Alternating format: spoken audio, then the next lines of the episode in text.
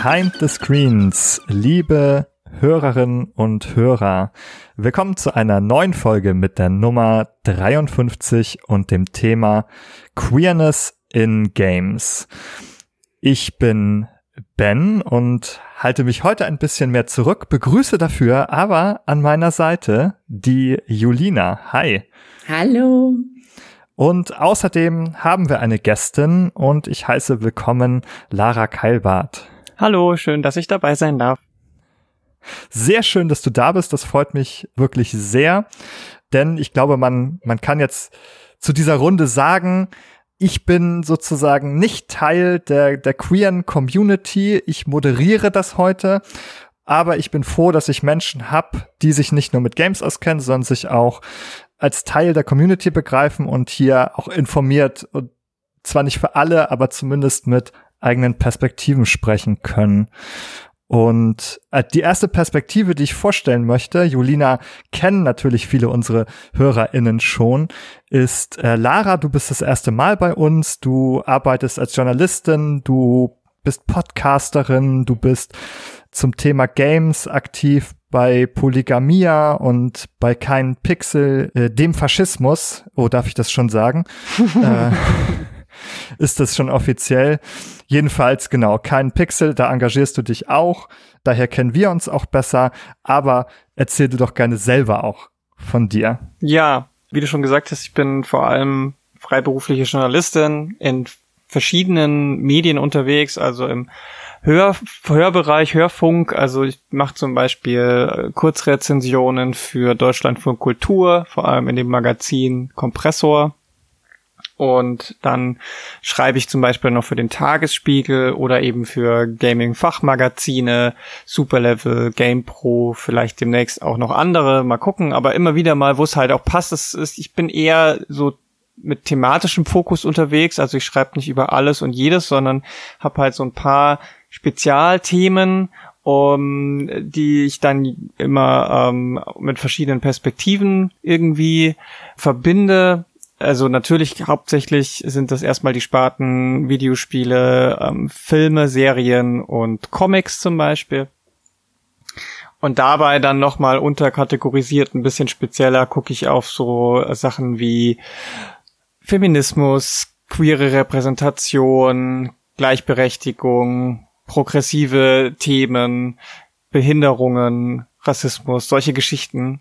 Gucke ich dann immer noch mal ein bisschen genauer hin, Wobei ich natürlich als weiße Person, die ähm, nicht behindert ist, auch da immer nur eingeschränkt ähm, eine Perspektive mitbringen kann, aber es ist trotzdem wichtig, dass darüber geredet wird und deswegen will ich da halt auch mein Privileg als Journalistin nutzen, um das ein bisschen stärker in den Fokus zu rücken.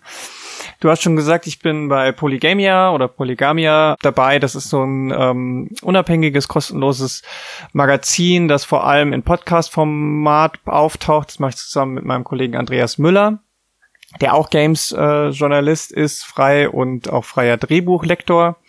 Und kein Pixel der, des, dem Faschismus oder vorher den Faschisten ist natürlich ein aktivistisches Portal, wo es darum geht, gegen den zunehmenden Rechtsruck in Deutschland auf der Videospielebene ein bisschen vorzugehen, weil wir das halt auch immer mehr beobachten und einfach nicht mehr nur an den ähm, an der Außenlinie irgendwie dabei, daneben zu stehen und vielleicht mal was dagegen zu sagen, aber nichts zu tun und da ist so eine so ein großes Bündnis auf jeden Fall das, wo ich mich auch gern engagiere.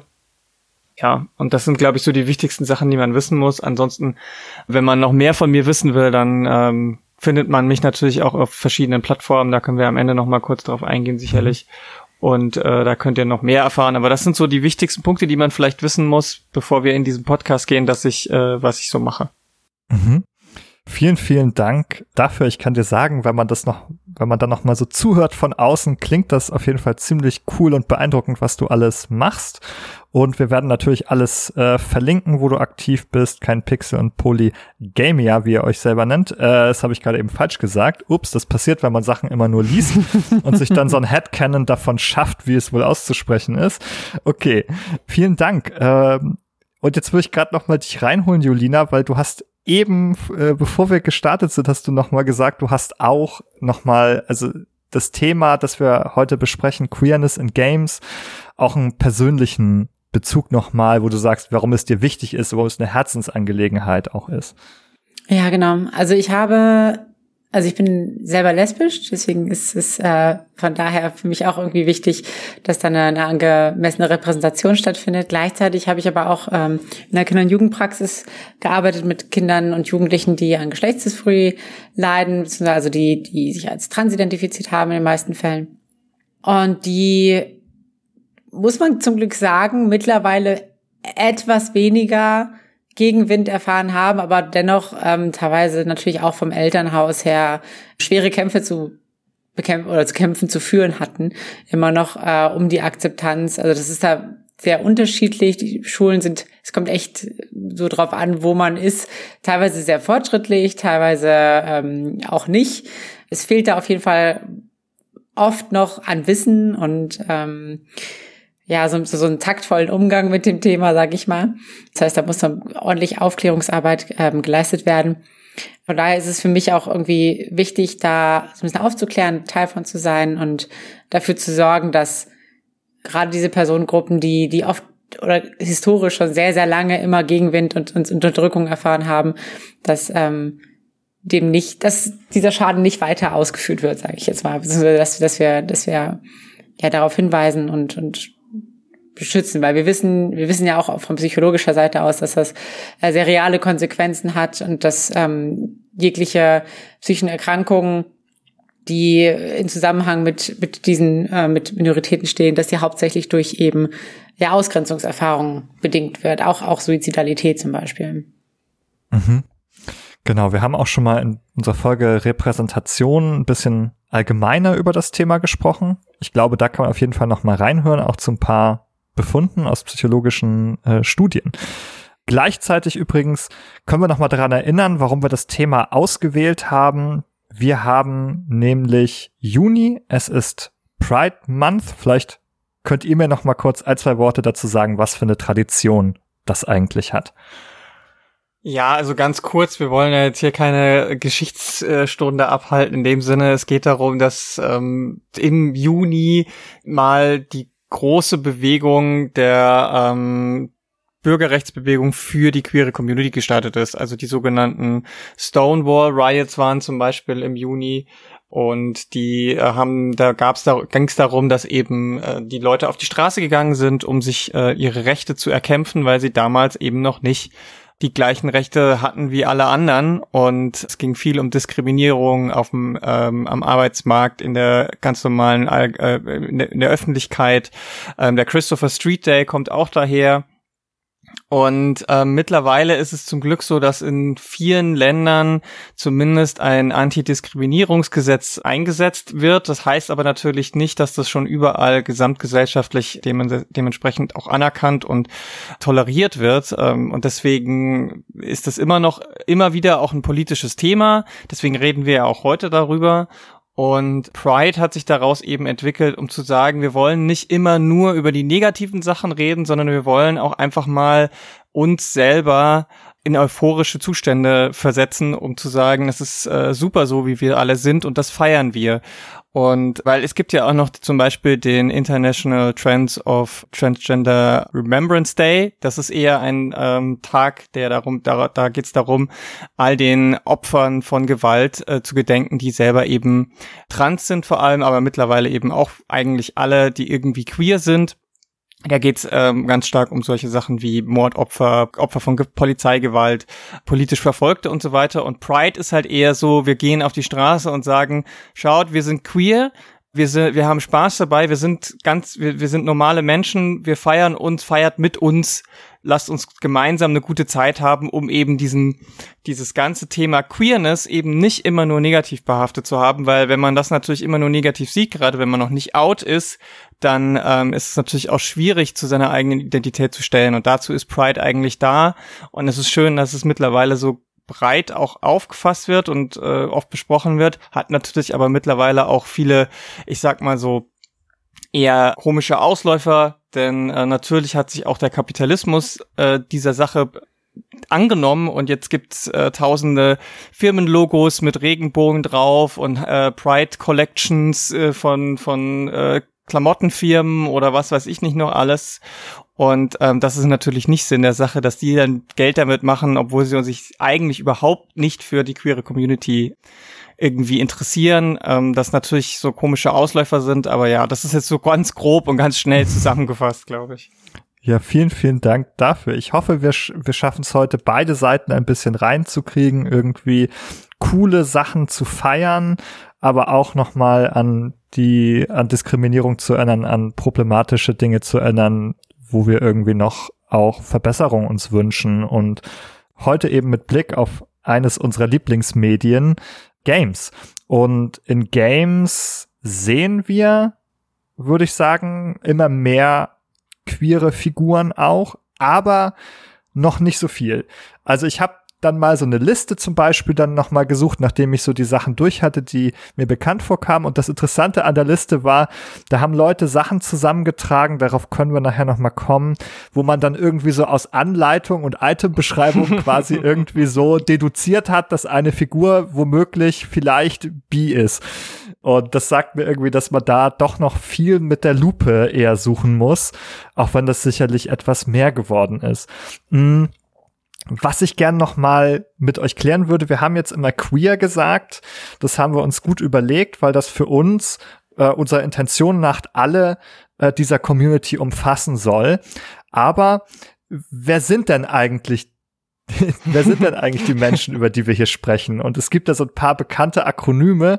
Bevor wir so richtig in das Thema Games einsteigen, würde ich das gerne auch noch mal klären, um wen geht es hier eigentlich, um was für Menschen oder Gruppen von Leuten es hier geht. Und ich würde jetzt mal sagen, die bekannteste Abkürzung oder das bekannteste Akronym ist LGBTQ und dann auch noch vielleicht mit IA und Plus. Was sind das alles für Abkürzungen, über die wir hier sprechen? Ich lass mal meine Kollegin zu Wort kommen, weil ich habe jetzt schon die ganze Zeit geredet. Ja, okay, okay, okay. ähm, da mache doch ich. Also, also L steht ja für, für also oh Gott, ich habe ich hab Angst, dass ich jetzt was falsch mache. Muss ich jetzt sagen. Ja, aber so, ich nach bestem Wissen und Gewissen. Ja.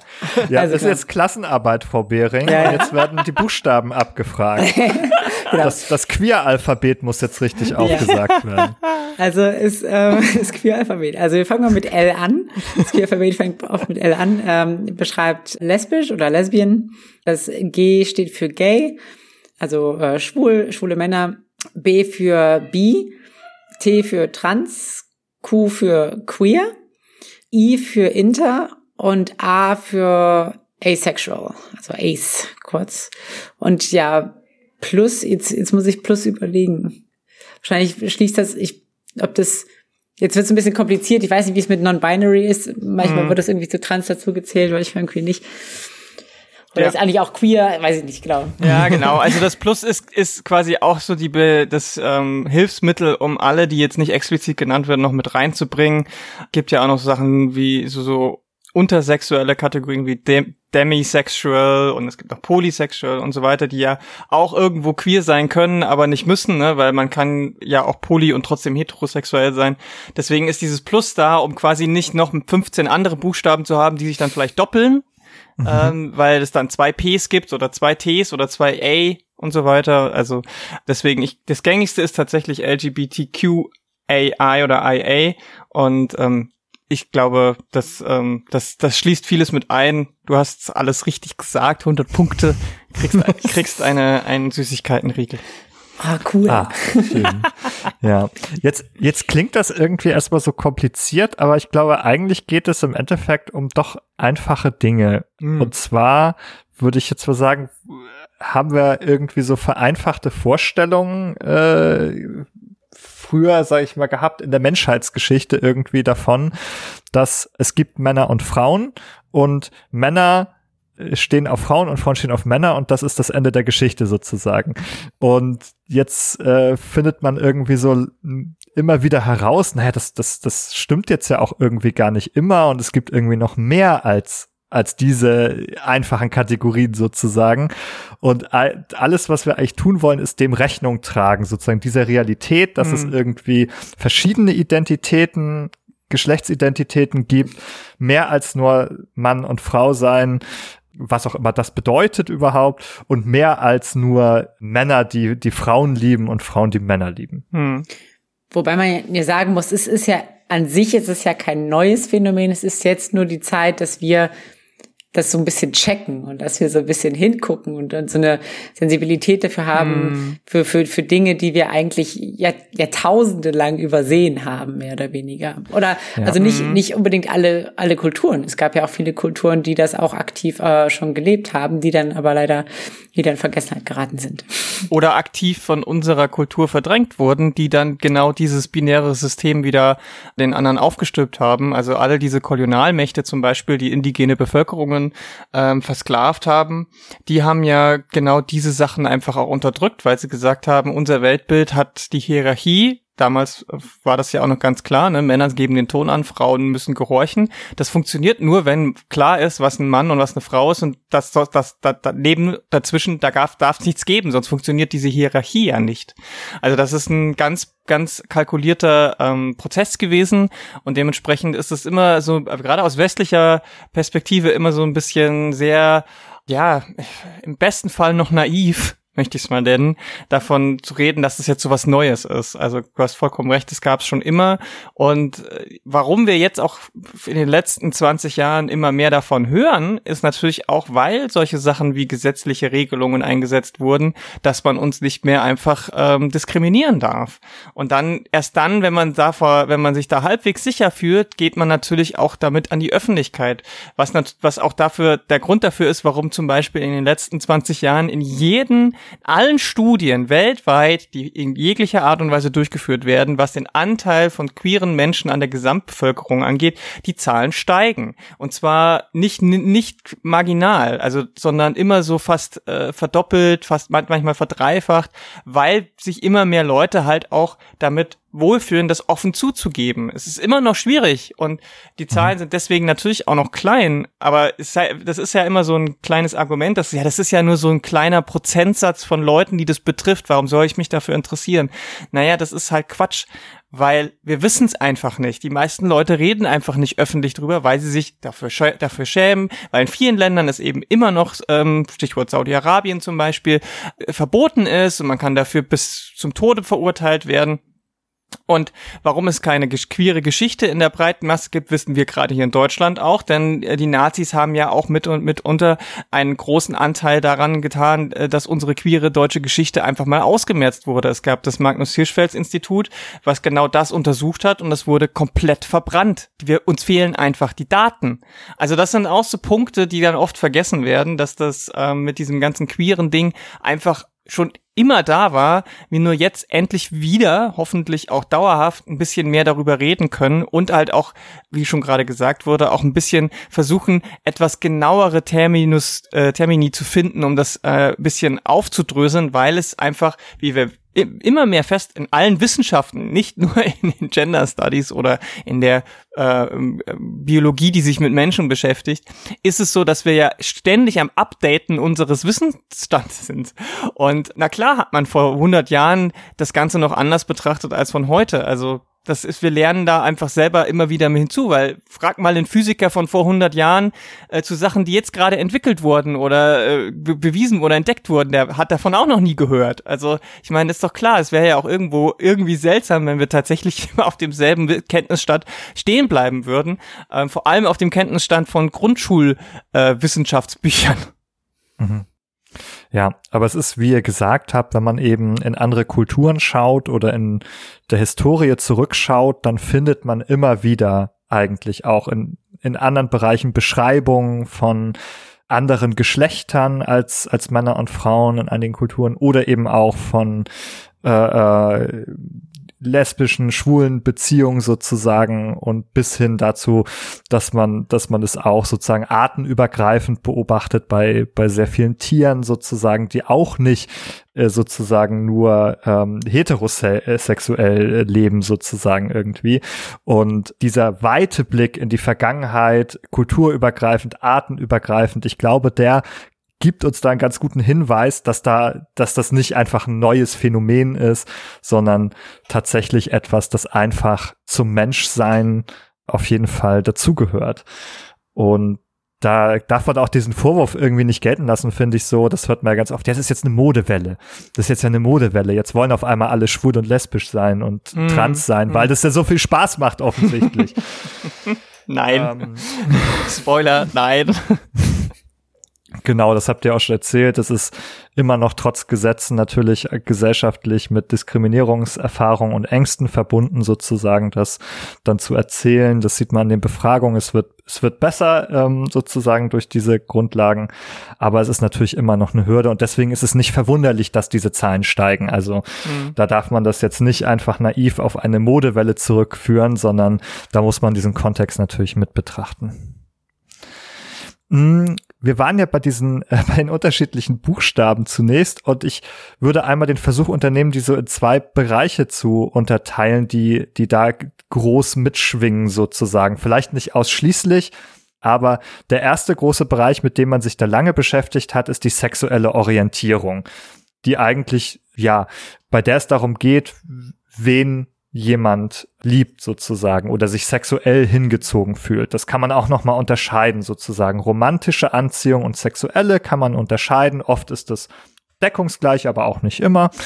Und da hat man sich darauf fokussiert, ah ja, heterosexuell ist nicht das Einzige. Es gibt auch homosexuell. Ah nee, okay, man kann hat man in der Wissenschaftsgeschichte dann irgendwie gemerkt, ah, das kann auch unabhängig voneinander sein. Man kann auch irgendwie äh, sehr doll auf äh, Frauen stehen und ein bisschen auf Männer stehen. Das könnte vielleicht auch ne, so unabhängig voneinander sein und dann nennen wir das zum Beispiel bisexuell, wenn wir binär denken. Oder wir nennen es vielleicht sowas wie äh, pansexuell, wenn wir weniger binär denken. Ich frage mich persönlich immer, hm, meinen wir vielleicht im Endeffekt dasselbe und bi ist einfach nur aus dem binären äh, Gedanken gewachsen. Ich bin mir da nicht so sicher. Hm. Aber Pan würde auf jeden Fall jetzt von dem binären System komplett Abstand nehmen und sagen, ähm, für jemand, der pansexuell sich beschreibt, ist es egal oder spielt es keine Rolle sozusagen, was für ein hm. Geschlecht die andere Person hat. Ja. Äh, das ist der eine Bereich. Und der andere Bereich ist der, der, der des, des Geschlechts oder des, des Genders, der Geschlechtsidentität oder Gender Identity im, im Englischen. Da müssen wir sagen, das Deutsche ist ein bisschen defizitär. Ne? Mm. Da haben wir diese Unterscheidung zwischen Sex und Gender nicht, die es im Englischen gibt. Das machen wir im Deutschen nicht. Da ist das alles irgendwie Geschlecht und das macht es manchmal schwierig. Deswegen benutzen wir auch hier manchmal den Gender-Begriff. Ja, wobei natürlich auch diese Trennung von Sex und Gender mittlerweile im, in, im Englischen mehr als kritisch gesehen wird, weil es auch da ähm, einfach auf Annahmen beruht, die heutzutage nicht mehr wirklich gelten. Und ich meine, am, Ende, äh, am Ende des Tages sind beides Kategorien, die wir uns ausgedacht haben als Menschen. Ja? Also mhm.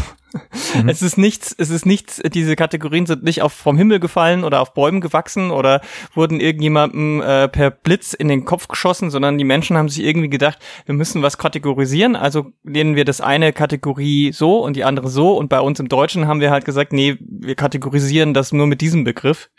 Und ähm, ja, aber also ich meine, auch der auch auch auch der äh, Sexbegriff im Englischen ist mittlerweile einfach auch weitergewachsen, als ihn damals so, so Leute wie Judith Butler geprägt haben. Ähm, mhm. Deswegen, also es ist jetzt nicht immer so viel besser, das Englische zu nehmen, aber es hilft vielleicht so ein bisschen einfach jetzt uns diese beiden Kategorien, die wir, die die du die wir uns heute überlegt haben, bisschen äh, aufzuteilen, damit man nicht äh, immer so ausfasern muss und sich vielleicht dann bei so Themen und Diskussionsargumenten so ein bisschen festlegen kann. Mhm. Ja, das ist auch irgendwie immer so ein Thema, das man auch häufig sieht, gerade wenn es um Transidentitäten geht irgendwie. Mhm. Also da sind wir jetzt bei dem, bei diesem Bereich Geschlecht, Gender, wo es darum geht, also erstmal festzustellen, dass es Menschen gibt, die eben nicht äh, sozusagen auf diesen unterschiedlichen, wir haben schon eben gesagt, es gibt mindestens Sex und Gender, können wir ganz vereinfacht denken und in Wahrheit ist es irgendwie noch viel komplizierter. Und wir haben bei, bei Trans irgendwie diese Situation, dass das die einige dieser Ebenen nicht übereinstimmen mit dem Geschlecht, das einem irgendwie bei Geburt zu erkannt wurde sozusagen. Mhm. Also das ist auch, finde ich immer total interessant. Wie, wie kommen denn Leute zu ihrem Geschlecht? Ja, da hat dann der Arzt äh, oder die Ärztin so äh, äh, einmal reingeschaut zwischen die Beine und dann notiert. Aha, es hängt was zwischen den Beinen, es ist ein Junge. so. Und wenn man sich dann, also überlegt, was das eigentlich für eine Geschlechtskonzeption ist, mit der, die, die man mit sich herumschleppt, wo einmal jemand kurz nachgeschaut hat, was hm. so nach grobem Blick zwischen den Beinen war, ja, dann kommt man, finde ich, schon wieder so ein bisschen ins Zweifeln darüber. Hm, genau. Und spätestens da merkt, gab es ja dann auch schon Fälle, wo man gemerkt hat, so, hm, irgendwie ist das jetzt nicht so ganz eindeutig. Es könnte beides sein. Also, lass uns das eindeutig machen. Wir machen das jetzt eindeutig. Ja. Das darf nicht mhm. sein, dass es uneindeutig ist. Also bei, ich spiele ja. jetzt natürlich so ein bisschen auf Intergeschlechtlichkeit an. Mhm. Ähm, das ist ja schon eigentlich der, der, der minimalste Beweis dafür, mhm. dass es nicht nur zwei Kategorien gibt. Ja, genau. Genau, das ist, das sind wir noch beim weiteren Buchstaben. Ne? Also LGB war einfach, haben wir. Dann waren wir beim T, beim T jetzt mit Trans, okay. Also jemand hat mir, hat mir sozusagen anhand meines Genitals, meines äußeren Genitals hat mir ein Arzt, eine Ärztin aufgeschrieben, dass ich männlich oder weiblich bin. Und jetzt merke ich irgendwann im Leben, irgendwie dieses, diese Zuschreibung, die mir da jemand gemacht hat, sei jetzt so, dass das irgendwie, das, das ist es nicht oder ich fühle mich irgendwie anders. Ähm, das ist jetzt meine Beschreibung davon. Ich, mhm. ne, ich gucke auch zu euch sozusagen. Das ist so ungefähr, also manche, es gibt da unterschiedliche Beschreibungen. Ne? Manche sagen irgendwie dieses so, dieses äh, Phänomen irgendwie im falschen Körper ähm, und Body Dysmorphia, aber das hört man auch nicht von allen Menschen da. Hm, genau. Also an sich bedeutet Trans wirklich eher nur das, dass irgendwo eine Art von Übergang stattfindet und von welchem zu welchem, das ist dann natürlich immer individuell und auch wie weit diese Übergänge gehen und wie lange sie andauern, wo sie anfangen und wo sie aufhören und ob sie überhaupt aufhören, das ist eben fluide. Es gibt eben auch den mhm. Begriff mhm. Gender Fluid, äh, bei dem Menschen äh, eben sagen, ich kann und will mich auch nicht festlegen, weil ich bin keins von beidem und ich bin auch nicht irgendwo dazwischen und ähm, äh, diese diese diese zwei binären Schubladen passen einfach, ich passe da nie herein so. Ähm, mhm. Das Genderfluid, nicht binär, das sind diese ähm, Begriffe. Und da die natürlich zu, bei ihrer Geburt aber ja auch einen Geschlechtseintrag in, in ihrem in ihrer Geburtsurkunde bekommen haben, sind die, in, wenn man das so sieht, auch trans. Ne? Mhm. Ah. Weil die nicht, weil die einfach nicht dieses männlich oder weiblich sind, was da eben aufgeschrieben wird. Genau. So. Genau. Und dann ergibt sich daraus einfach, dass sie irgendwie im Trans mhm. äh, sich befinden sozusagen oder bewegen. Genau. Okay. Genau. Genau, das heißt, genau, alle, die nicht binär sind, die, die haben kein, die haben diese Übereinstimmung nicht, weil diese, dieses, diese Eintragung nicht binär gibt's bei der Geburt nicht. So. Und da hatte Julina, ich würde es nur einmal reinholen, damit wir diesen Begriff Wulst irgendwie nochmal ähm, abgeschlossen kriegen. Du hast das Inter nochmal genannt. Und Dabei geht es darum, eigentlich erstmal, dass ein uneindeutiger Genitalbefund vorliegt beim äh, bei der sozusagen Geburt, dass man hinschaut, ah, dann ist auf einmal, oh, ist, er, ist der Arzt, die Ärzte ist einmal nicht mehr sicher. Was ist es denn? Und dann gibt es tatsächlich, das kann ganz unterschiedliche Gründe haben bei der Entwicklung, aber dass sich ein Genital herausbildet, das eben nicht eindeutig ist, sowas wie, also manchmal wird dann sowas genannt wie Megaloklitoris oder Mikropenis und so komische Begriffe, aber in Wahrheit ist es etwas, das sozusagen irgendwie sich nicht eindeutig entwickelt hat. Und dann spricht man von dem, von Inter oder Intersex, ähm, Genau, das ist damit bezeichnet. Und da wissen wir aber, genau, da wissen wir aber auch noch nichts irgendwie über die Geschlechtsidentität von jemandem oder so, weil das, das Neugeborene kann jetzt noch nicht sprechen.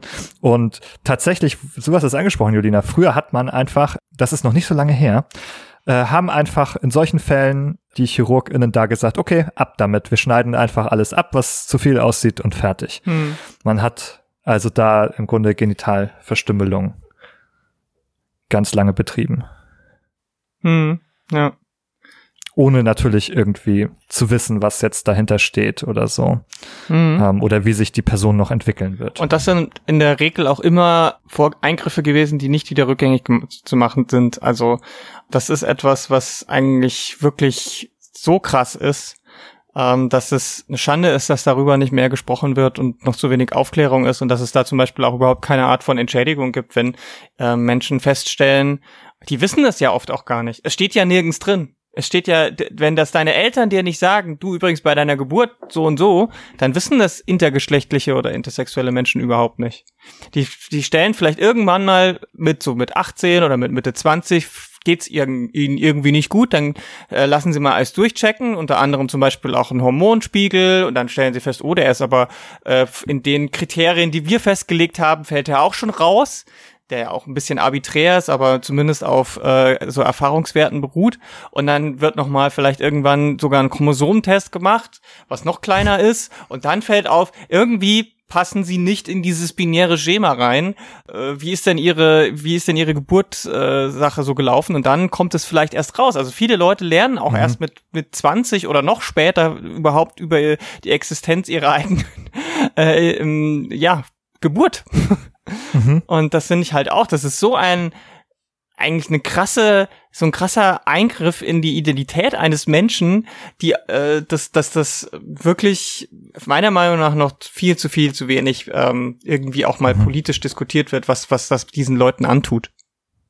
Ja, Absolut. Und da sind wir natürlich genau wieder bei dem Thema äh, Diskriminierung irgendwie, was es da nicht geben soll, irgendwie. Ähm, das, das gibt es dann nicht. Das wird dann so zurecht, in diesem, in diesem Fall so zurechtgeschnippelt, mhm. dass es ins System der Vorstellung hineinpasst, ohne Rücksicht auf die Menschen, die dahinter stehen.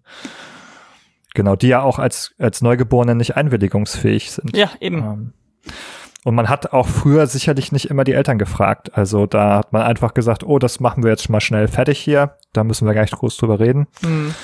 Ähm, ja. Und selbst wenn man sie gefragt hat, waren die ja in der Regel auch nicht auf einem medizinischen oder sonstigen Stand, mhm. um das äh, irgendwie beurteilen zu können, weil ja äh, ich meine, wenn man, das ist ja auch oft so bei ganz, bei ganz vielen anderen medizinischen Zuständen, ich sage jetzt ganz bewusst, nicht Krankheiten oder sonst irgend oder Problemen, sondern Zuständen, dass man ja in der Regel nicht Expertin davon ist, bevor man davon mitkriegt. Also woher mhm. sollen die Eltern das jetzt wissen? Warum sollen die sich schon mal damit auseinandergesetzt haben, wenn vorher nie die, der Anlass war? Und das ist natürlich dann, äh, die können dann auch nur so sagen, oh, ich wollte eigentlich immer eine Tochter, nehmen wir eine Tochter. So. Und ähm, dass sich dann innerhalb von den 20 Jahren, die dann dann vielleicht auch die, das, die Person aufwächst, auch die, die, der Kenntnisstand wieder weiterentwickelt hat, äh, ist ja auch ganz klar. Also, genau. Mhm. Ja, ich würde an dieser Stelle einmal gerne meinen kleinen Biologie-Rant einflechten lassen mhm. und dann mit euch, um dann mit euch zu den Spielen überzugehen. Aber das muss einfach nochmal sein, weil ich das so oft lese. Irgendwie ist immer dann, ja, aber es ist doch irgendwie das biologisches Geschlecht, das gibt es doch, das ist doch wissenschaftlich alles äh, bewiesen und so und die Biologie und so weiter. Und ich habe dann jetzt auch, auch noch mal in Vorbereitung für heute die Wissenschaft zu diesem Thema bemüht. Ich habe mein ähm, Sexualmedizin-Standardwerk herausgeholt und habe dazu nachgeschlagen und dort sind schon mal sieben Ebenen von Geschlecht verzeichnet, sozusagen. Nicht das eine, sondern sieben. Damit fängt es mal an. Das ist der wissenschaftliche Stand. Und vier dieser sieben sind im weitesten Sinne biologische Ebenen. Also wenn man jemand von dem biologischen Geschlecht spricht, ist das schon mal irgendein so Konvolut von mindestens vier verschiedenen Sachen, über die wir sprechen. Und das Kuriose ist, diese Sachen, die müssen gar nicht unbedingt übereinstimmen. Wir fangen an mit den Chromosomen, habt ihr eben schon genannt, Chromosomtest kann man machen. Und die veranlassen für gewöhnlich dann irgendwie ähm, anhand von dem äh, Gonosom, also diesem Ge Geschlechtschromosom, ob es äh, ne, sich in eine typisch, typisch männliche, in Anführungsstrichen, Richtung oder typisch weibliche Richtung entwickeln soll. Und da kann, da kann schon was schiefgehen. Kann sein, dass das einfach nicht passiert, dass das nicht richtig ausgelesen wird. Dann entwickelt sich das weiblich weiter. Kann man Y-Chromosom haben, wird irgendwie nicht richtig kodiert. Ah ja, dann entwickelt sich trotzdem weiblich. Beim Gentest würdest du als männlich bezeichnet werden. Okay. Aber dann, bevor der, bevor da der Arzt und die Ärztin kommt und genital anschaut, gibt es noch mindestens zwei andere Ebenen nämlich innere Geschlechtsorgane. Äh, die werden hierbei irgendwie häufig vergessen, weil wir die, die gucken wir uns auch in der Regel nicht an, so tagtäglich. Ne? Also die Gonaden, sagen die Mediziner. nee, so weit, Julina, kann man da nicht reingucken. Man muss sich diese Geste vorstellen, die Julina zur Prüfung der inneren Geschlechtsorgane hier vorgenommen hat. Nein, die Gonaden, ne? Also irgendwie Hoden, Eierstöcke. Nächste Ebene, Gonodukte, das sind die Geschlechtsausführgänge, sagt man in der Medizin. Also sowas wie Nebenhoden, Samenleiter äh, oder Eileiter, Gebärmutter, alles, was noch so dazugehört. Das unterscheidet man. Das ist schon die dritte Ebene. Und erst dann kommt das äußere Genital, das dann so ein Mediziner, eine Medizinerin dort feststellen kann. Und die erzeugt dann erst die nächste Geschlechtsebene, nämlich das Zuweisungsgeschlecht. Ja, dann wird zugewiesen anhand von Prüfungen und diese Prüfung haben wir ja auch gesehen, kann jetzt in einigen Fällen ja auch schon irgendwie falsch oder kurios ablaufen. Ne, also, und dann, dann kommt ja das nächste, da haben wir noch gar nicht drüber gesprochen hier, nämlich dann wird dieses Neugeborene an die Eltern übergeben und an die Gesellschaft übergeben und dann beginnt eine Erziehung und ähm, mhm. äh, Entwicklung. Und da spricht man dann in der Regel von dem Erziehungsgeschlecht sozusagen, also äh, wie man ja erzogen und äh, Gendernormen vermittelt bekommt. Also ich glaube, manchmal ist das auch so der Bereich der Gender Role oder Geschlechterrolle, die sich dann subjektiv entwickeln kann, die man sozusagen nach den sozialen Normen äh, übernimmt. Und die nächste Ebene, die sozusagen auch eine ganz, ganz große Rolle eigentlich für uns spielt, ist die Geschlechtsidentität sozusagen, die innere Überzeugung, wohin man gehört, wie man sich fühlt, wer man ist, was man für ein Geschlecht ist. Und das ist jetzt irgendwie immer der springende Punkt am Ende. Natürlich, wenn man jemanden fragt, kommt es eigentlich auf diese innere Überzeugung an und nichts, was man jetzt irgendwie sehen könnte. Mhm, mh. Am Ende, am Ende läuft es eigentlich wirklich im Großen und Ganzen immer darauf hinaus, dass man einfach im besten Fall die Leute, die das, äh, die sich irgendwie dazu äußern können, denen einfach mal glaubt. Ich glaube, das wäre das Einfachste. Dann müsste man diese ganzen langen und breiten Diskussionen auch einfach nicht führen, weil ähm, die die Leute, die ähm, wissen meistens selber am besten, was, wie sie sich fühlen. Und deswegen wäre das schon ganz gut, wenn man denen da einfach mal ein bisschen mehr Vertrauen und, und, und ja, einfach zuhören würde. Und ich glaube, diese ganzen, dieses, diese ganze Angstmacherei, was da, was das für Gefahren mit sich bringt und, und äh, mögliche ähm, Probleme und so weiter, das ist äh, in der ersten, in erster Linie wirklich reine Panikmache, denn auch da sprechen alle Statistiken, die wir haben, also alle Erfahrungswerte und Datensätze, die wir haben, sprechen einfach hart dagegen, dass diese diese, diese Gefahren, die so oft damit irgendwie oder dagegen ins Feld geführt werden, dass die wirklich real sind oder eine Rolle spielen auf äh, einer größeren Ebene. Deswegen, ich, deswegen ist es halt auch so immer diese ganzen Sachen, wenn es da irgendwie dann so, so Bücher gibt, auch eben dein medizinisches Buch, die können ja auch immer nur hinterherhinken, weil ich meine, wir wissen ja auch, dass solche Bücher nicht in der Regel jedes Jahr von einer Person gemacht werden, sondern es ist ein riesengroßer Aufwand, solche Bücher zu schreiben. Jede Formulierung wird tausend Mal hin und her gewälzt und das kann ja gar nicht auf dem Stand sein, auf dem unsere Gesellschaft sich entwickelt und auch noch die Individuen darin sind. Also dementsprechend, ähm, das eigentlich wünschen sich die, vor allem die queeren Menschen wünschen sich eigentlich wirklich in erster Linie nur, dass man ihnen mal glaubt und ihnen ihre eigene Identität nicht abspricht. Und das ist eigentlich mhm. meiner Meinung nach jetzt nicht so eine große Bitte. Ja, es ist so ein bisschen witzig, weil ich hatte, also eigentlich ist es nicht witzig, eigentlich ist es traurig, dass es hm. nicht so passiert, aber ich hatte mal auch, auch ähm, in meiner psychotherapeutischen Ausbildung ein Seminar ähm, genau zum Thema äh, Geschlechtsdysphorie und wie bizarr diese Interaktion gegenüber ähm, Transpersonen zum hm. Beispiel auch, auch ist, wird eigentlich deutlich, wenn, wenn man mal eine Cis-Person, also eine Person, die sich in ihrem äh, Geburtsgeschlecht wohlfühlt, fragt so, so ja, aber bist du, bist du dir da sicher, dass, dass, dass, dass man, also ich glaube, ich glaube eigentlich, eigentlich bist du, bist du eine Frau. Wie, mhm. wie, wie, wie, was für eine bizarre Interaktion wäre das bitte, mhm. wenn man, wenn man einer Cis-Person die Geschlecht, also das Geschlecht abspricht, mehr mhm. oder, oder, oder die Gender Identity, sage ich mal, abspricht. Das ist halt, ist halt absolut bizarr hm. und, und könnten bestimmt auch viele so so nachvollziehen, dass es irgendwie ähm, oder dass man sich dass man sich vielleicht sogar rechtfertigen muss. Ja, ich ich fühle mich aber als Mann, weil ja dann warum warum fühlst du dich denn als Mann? Genau. So, ne, woran machst du das überhaupt fest?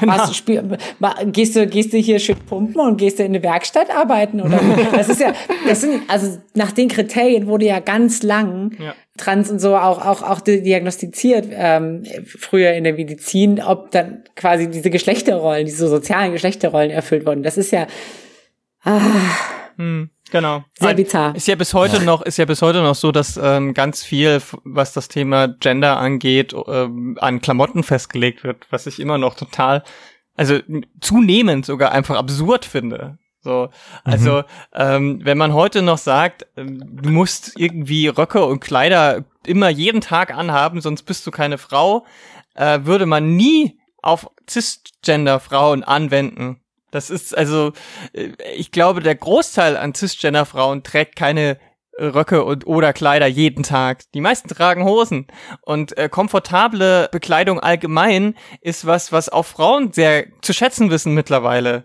Und äh, dementsprechend, wenn ich jetzt einfach jeden Tag äh, weit ausgeschnittene äh, Pullis trage, dann kann ich trotzdem eine ne Frau sein. Das würde man bei cisgender Frauen auch niemals als Absprechen von Weiblichkeit irgendwie ins Feld führen.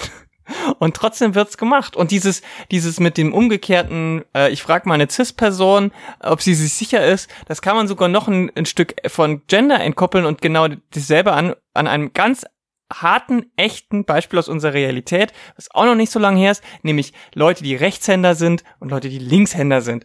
Denn bis vor gar nicht so langer Zeit war nämlich Rechtshänder das einzige, was es gab und das einzige, was es geben durfte. Deswegen wurden LinkshänderInnen knallhart umerzogen, dass sie alles mit, den rechten, mit der rechten Hand machen mussten. Und das ist genau dasselbe, das ist dasselbe Prinzip, nur auf einen anderen, auf eine andere körperliche Eigenschaft äh, übertragen. Und als diese Umerziehung ähm, abgeschafft wurde, weil man erkannt hat, dass es Quatsch ist und dass es sowieso nichts bringt, plötzlich ging der Anteil, äh, der statistische Anteil von LinkshänderInnen weltweit super nach oben also diese Parallelen sind einfach nicht zu übersehen und dementsprechend ist, äh, nur um das nochmal zu verdeutlichen, äh, ist es einfach Quatsch, solche, solche auch von, von uns irgendwie festgelegten Normen immer so als den oberen Standard und als einzige Instanz, was richtig und was falsch ist, anzubeten fast schon.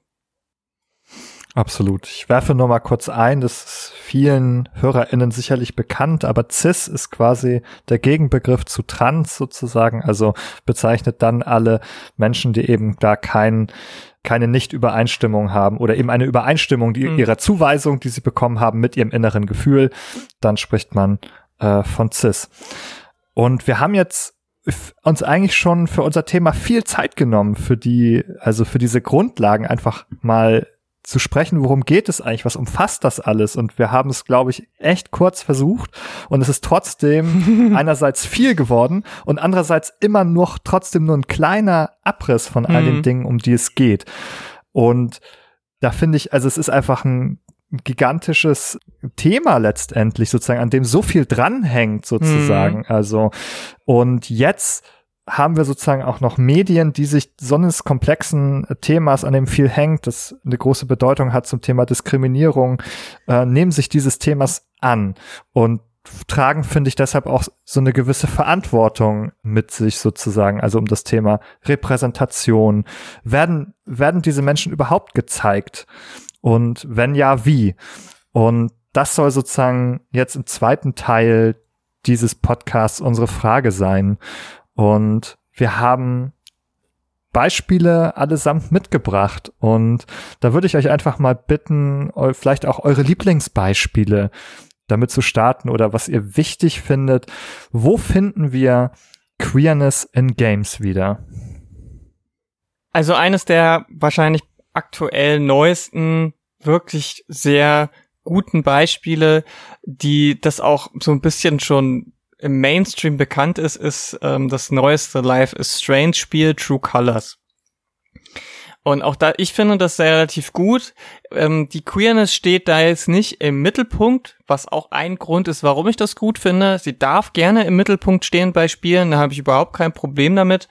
Und ähm, das ist auch nach wie vor wichtig, dass es diese Spiele gibt, aber bei Life is Strange True Colors geht es allgemein eher darum, sich selbst zu finden und damit okay zu sein. Und das hat unter anderem natürlich auch mit äh, Fragen nach der sexuellen und geschlechtlichen Identität zu tun, aber eben nicht nur. Und bei Life is Strange True Colors geht es darum, dass die Pro Protagonistin Alex, die ist kommt in ein neues, in eine neue Kleinstadt. Dort lebt seit ein paar Jahren schon ihr älterer Bruder, den sie lange nicht gesehen hat.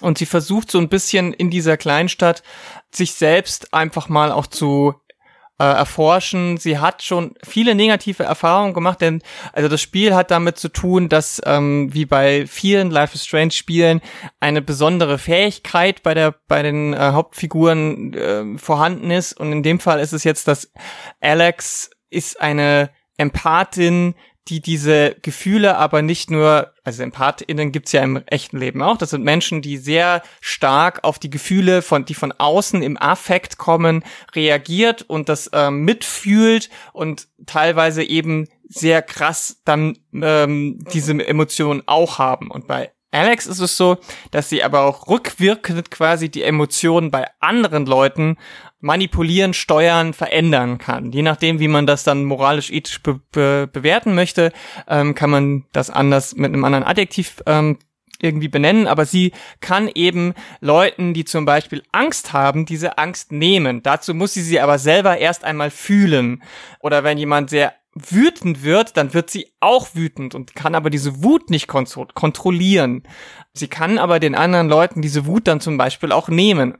Ähm, und das ist ihre Fähigkeit. Und im Laufe dieses Spiels lernt sie auch eine ähm, junge Frau kennen, die heißt Steph.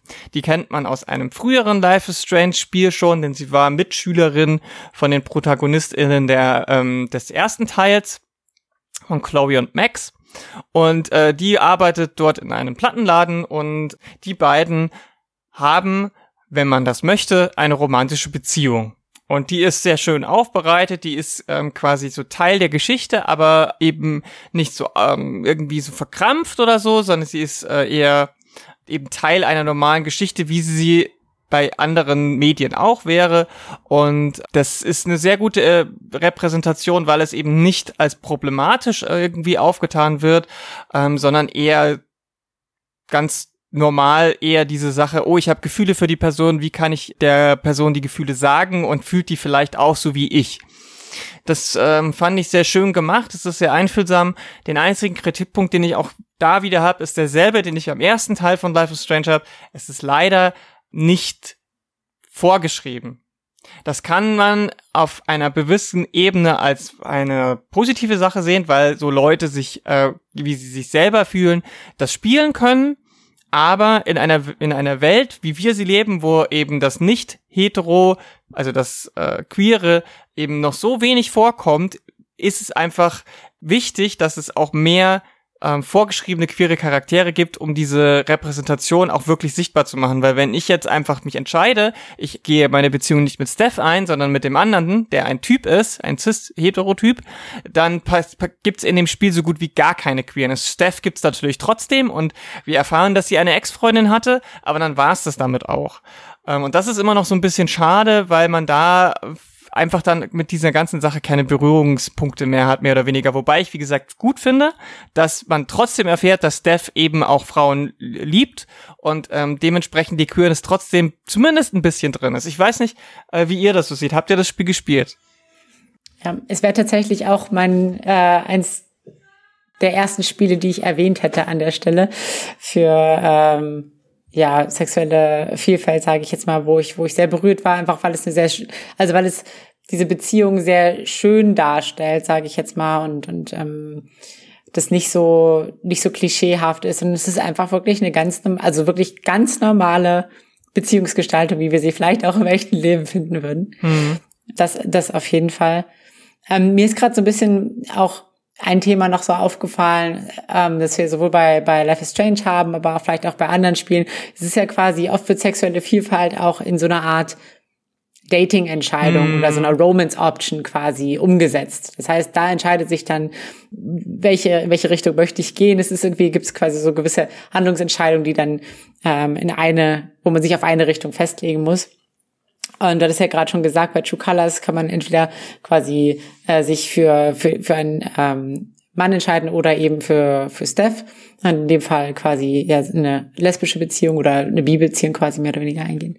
Und da, was was mir da so ein bisschen, was wichtig ist, es gibt so manchmal noch in Spielen, dass dieses, dass es so ein bisschen asymmetrisch ist. Das heißt, es gibt manche Spiele, in denen, wenn du, wenn du, wenn du straight bist, also oder wenn du, wenn du quasi hetero den Charakter spielst, hast du alle Möglichkeiten. Hm.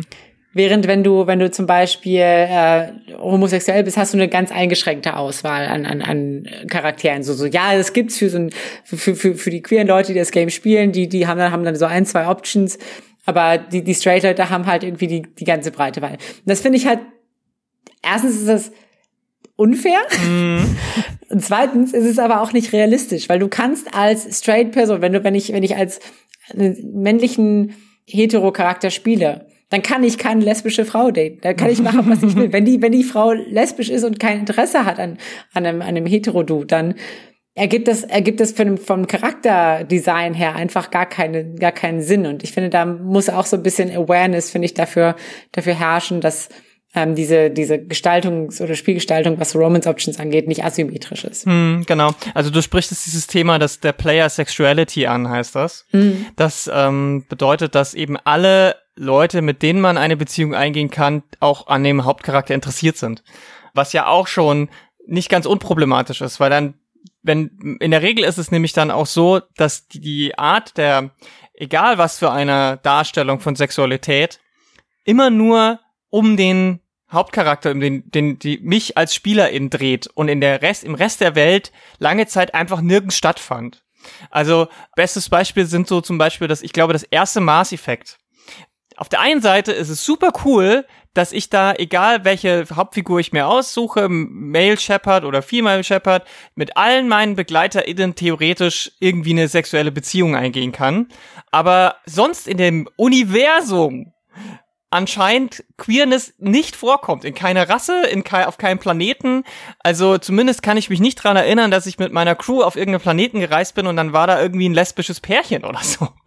Und das ist schon auch irgendwo problematisch, weil auch dann ist es halt skippbar. Und Queerness, die skippbar ist, ist einfach keine Repräsentation schon lang keine gute. Und wenn sie dann auch noch eben so äh, von der, äh, ja eben, wie du schon sagst, so asymmetrisch verläuft, dann ist es erst recht scheiße. Weil mhm. dann, ähm, dann ist es, dann, dann kommen wir wieder damit rein, dass es eben sagt, dass das Normale und das Unnormale auch so ein bisschen widerspiegelt. Bei Dragon Age Inquisition zum Beispiel war es dann so ein bisschen besser. Da hatten wir zwar immer noch diese krasse Player-Sexuality, aber da war es zum Beispiel so, dass es eben BegleiterInnen gab, mit denen konntest du keine Beziehung eingehen, wenn du nicht das richtige Geschlecht oder die richtige sexuelle Auslegung hattest. Also da konnte ich zum Beispiel mit einer meiner, ich, ich fand eine meiner Begleiterinnen total interessant. Das war so eine harte, krasse Ritterin, die heimlich aber so schon Liebesromane gelesen hat.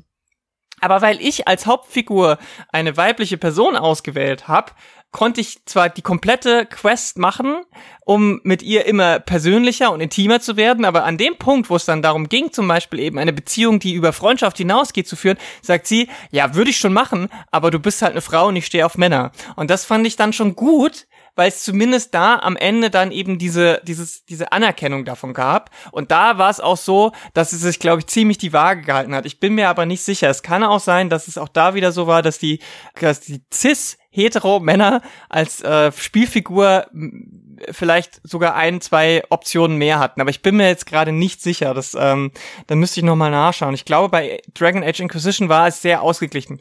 Aber das Problem der Player äh, Sexuality war da, glaube ich, auch immer noch sehr stark, weil in diesem Fantasy, High Fantasy Setting, wo es die ganze Zeit nur darum ging, irgendwie das Böse zu bekämpfen, war auch nicht so viel Zeit für andere Dinge, weil, aber auch da gab's Quests und es gab zumindest zum Beispiel eine Nebenfigur, Crem heißt die, die als Transmann vorkam, dessen Geschichte auch sehr gut rübergebracht wurde, weil man einfach immer wieder mit gewissen Leuten ähm, so Dialogoptionen hatte.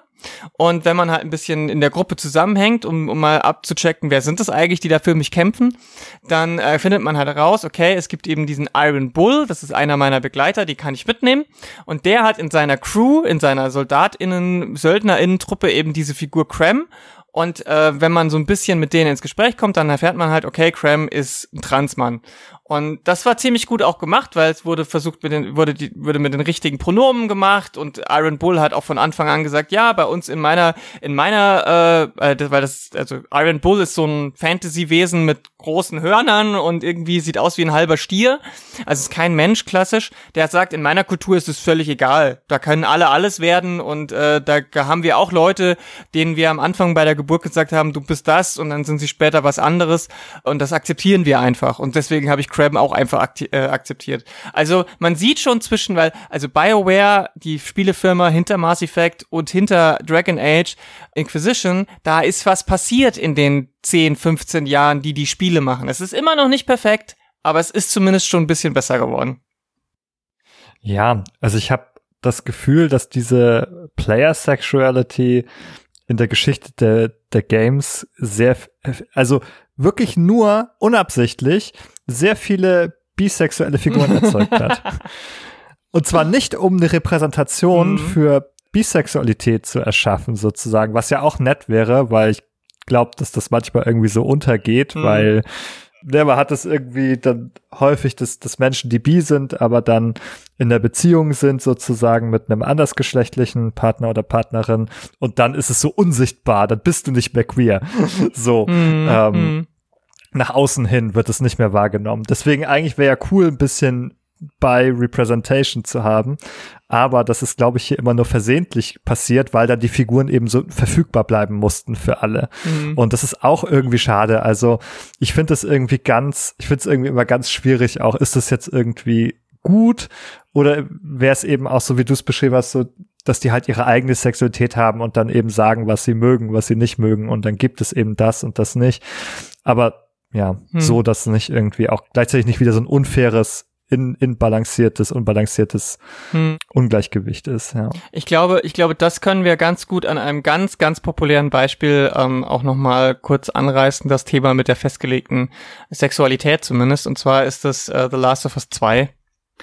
Weil das ist ja nun eines der riesen Mainstream AAA Produktionen der letzten Jahre gewesen. Riesen Hype. Die, äh, der erste Teil hat super eingeschlagen, Preise abgeräumt, war äh, best List, also immer das Game of the Year bei Millionen von Menschen. Und dann wurde der zweite Teil angekündigt, nachdem es eigentlich lange, ja, lange hieß, es gibt keinen zweiten Teil und die Geschichte äh, ist auserzählt. Und wenn man nur den ersten Teil hatte, war das ein bisschen schwierig mit der queeren Repräsentation, weil ähm, es geht ja um die zwei Hauptfiguren, den erwachsenen Joel heißt er, glaube ich, und die ähm, noch äh, Anfang ihrer Teenagerzeit äh, Ellie die zusammen durch eine Art von zombieartiger Apokalypse sich äh, den Weg bahnen müssen. Und es kommt aber raus, dass ähm, Ellie wohl auch auf Frauen steht. Es ist nicht klar, ob sie lesbisch oder bisexuell ist, aber ähm, es wird zumindest gesagt, dass sie auch auf Frauen steht. Und dann gibt es ein äh, DLC, ein Add-on, also ein optionales Zusatzabenteuer, in dem diese äh, Geschichte oder diese Identität noch etwas genauer beleuchtet wird, denn es wird äh, in Rückblicken erzählt, wie sie ihre erste große Liebe kennenlernt. Und es gibt dann abseits vom Spiel nochmal einen sogenannten Paratext, wie sich das in der Wissenschaft so nennt, ähm, nämlich einen Comic, American Dreams heißt der, wo, wo diese Beziehung noch weiter ausgeführt wird. Und so, so schön das ist, dass man sagt, okay, ich nehme diese Figur und ich gebe ihr einen queeren Background, ich erzähle das auch nochmal in die Breite, ergibt aber damit auch immer direkt noch gleich eine tragische Komponente, weil es geht ja auch nicht anders. Das, da kommen wir gleich, im, äh, wenn wir über den zweiten Teil reden, vielleicht noch drauf. Aber es war rein optional. Es war halt, wenn du den, den, den, den DLC nicht gespielt hast, wenn du das Comic nicht gelegen hast, dann wusstest du davon nichts. Und dann kam der Trailer für den zweiten Teil und hat riesen Wellen geschlagen, weil es war ein Cinematic Trailer, also eine Art Zwischensequenz oder ein Zusammenschnitt von Zwischensequenzen. Und da tanzt eine Ellie, die nun nicht mehr Teenager ist, sondern so Anfang 20 maximal, also 18 bis zwischen 18 und 20 müsste sie sein, und tanzt mit einer anderen Frau bei so einem kleinen Gathering von irgendeinem, so ja, so einer kleinen Siedlung und die küssen sich. Und damit war es auch im Spiel zementiert und nicht mehr auszublenden, dass Ellie eine queere Figur ist. Und das hat unglaublich viel Wellen geschlagen. Und zwar in alle Richtungen. Ich weiß, ja, ja nur nur ein Satz. Ich weiß, ich habe äh, ich habe es vorhin sogar noch mal angehört. Es gab 2019 eine Videospielmesse hier in Berlin, die hieß DGX. Und da habe ich auf Einladung von meinen äh, geschätzten KollegInnen von Insert Moin gab es ein Panel zu genau demselben Thema wie wir, nämlich äh, queere Repräsentation in Videospielen. Da haben wir damals auch schon über das Spiel geredet. Da gab es nur den Trailer und noch das Spiel war noch nicht draußen. Wir haben alle gesagt, wir hoffen, dass es gut wird, aber wir haben große Angst, dass es negative Tropen geben wird. Und äh, jetzt ist das Spiel raus und jetzt können wir nochmal an dieser Stelle ausführlich drüber reden, denn es gibt, glaube ich, echt viel drüber zu reden. Auch wenn ich nicht gedacht hätte, dass es so viel darüber zu reden gibt. ja, also wir können gerne noch ein bisschen bei The Last of Us bleiben. Ich weiß nicht, Jolina, hast du es gespielt? Noch du hast nicht. Es noch nicht gespielt. Okay, ich habe es gespielt und also ich gehöre auch zur also aus ganz anderen Gründen zu der Fraktion, die, die diesen ersten Teil, ehrlich gesagt, den zweiten auch, also ich mag die nicht, mhm. ähm, sage ich gleich mal dazu. Also da ist ganz viel drin, weshalb ich das nicht mag, aber es ist auch sehr viel Interessantes gleichzeitig drin, das muss man fairerweise sagen. Es sorgt auf jeden Fall dafür, dass man sich dann eine Menge anschauen und drüber sprechen kann.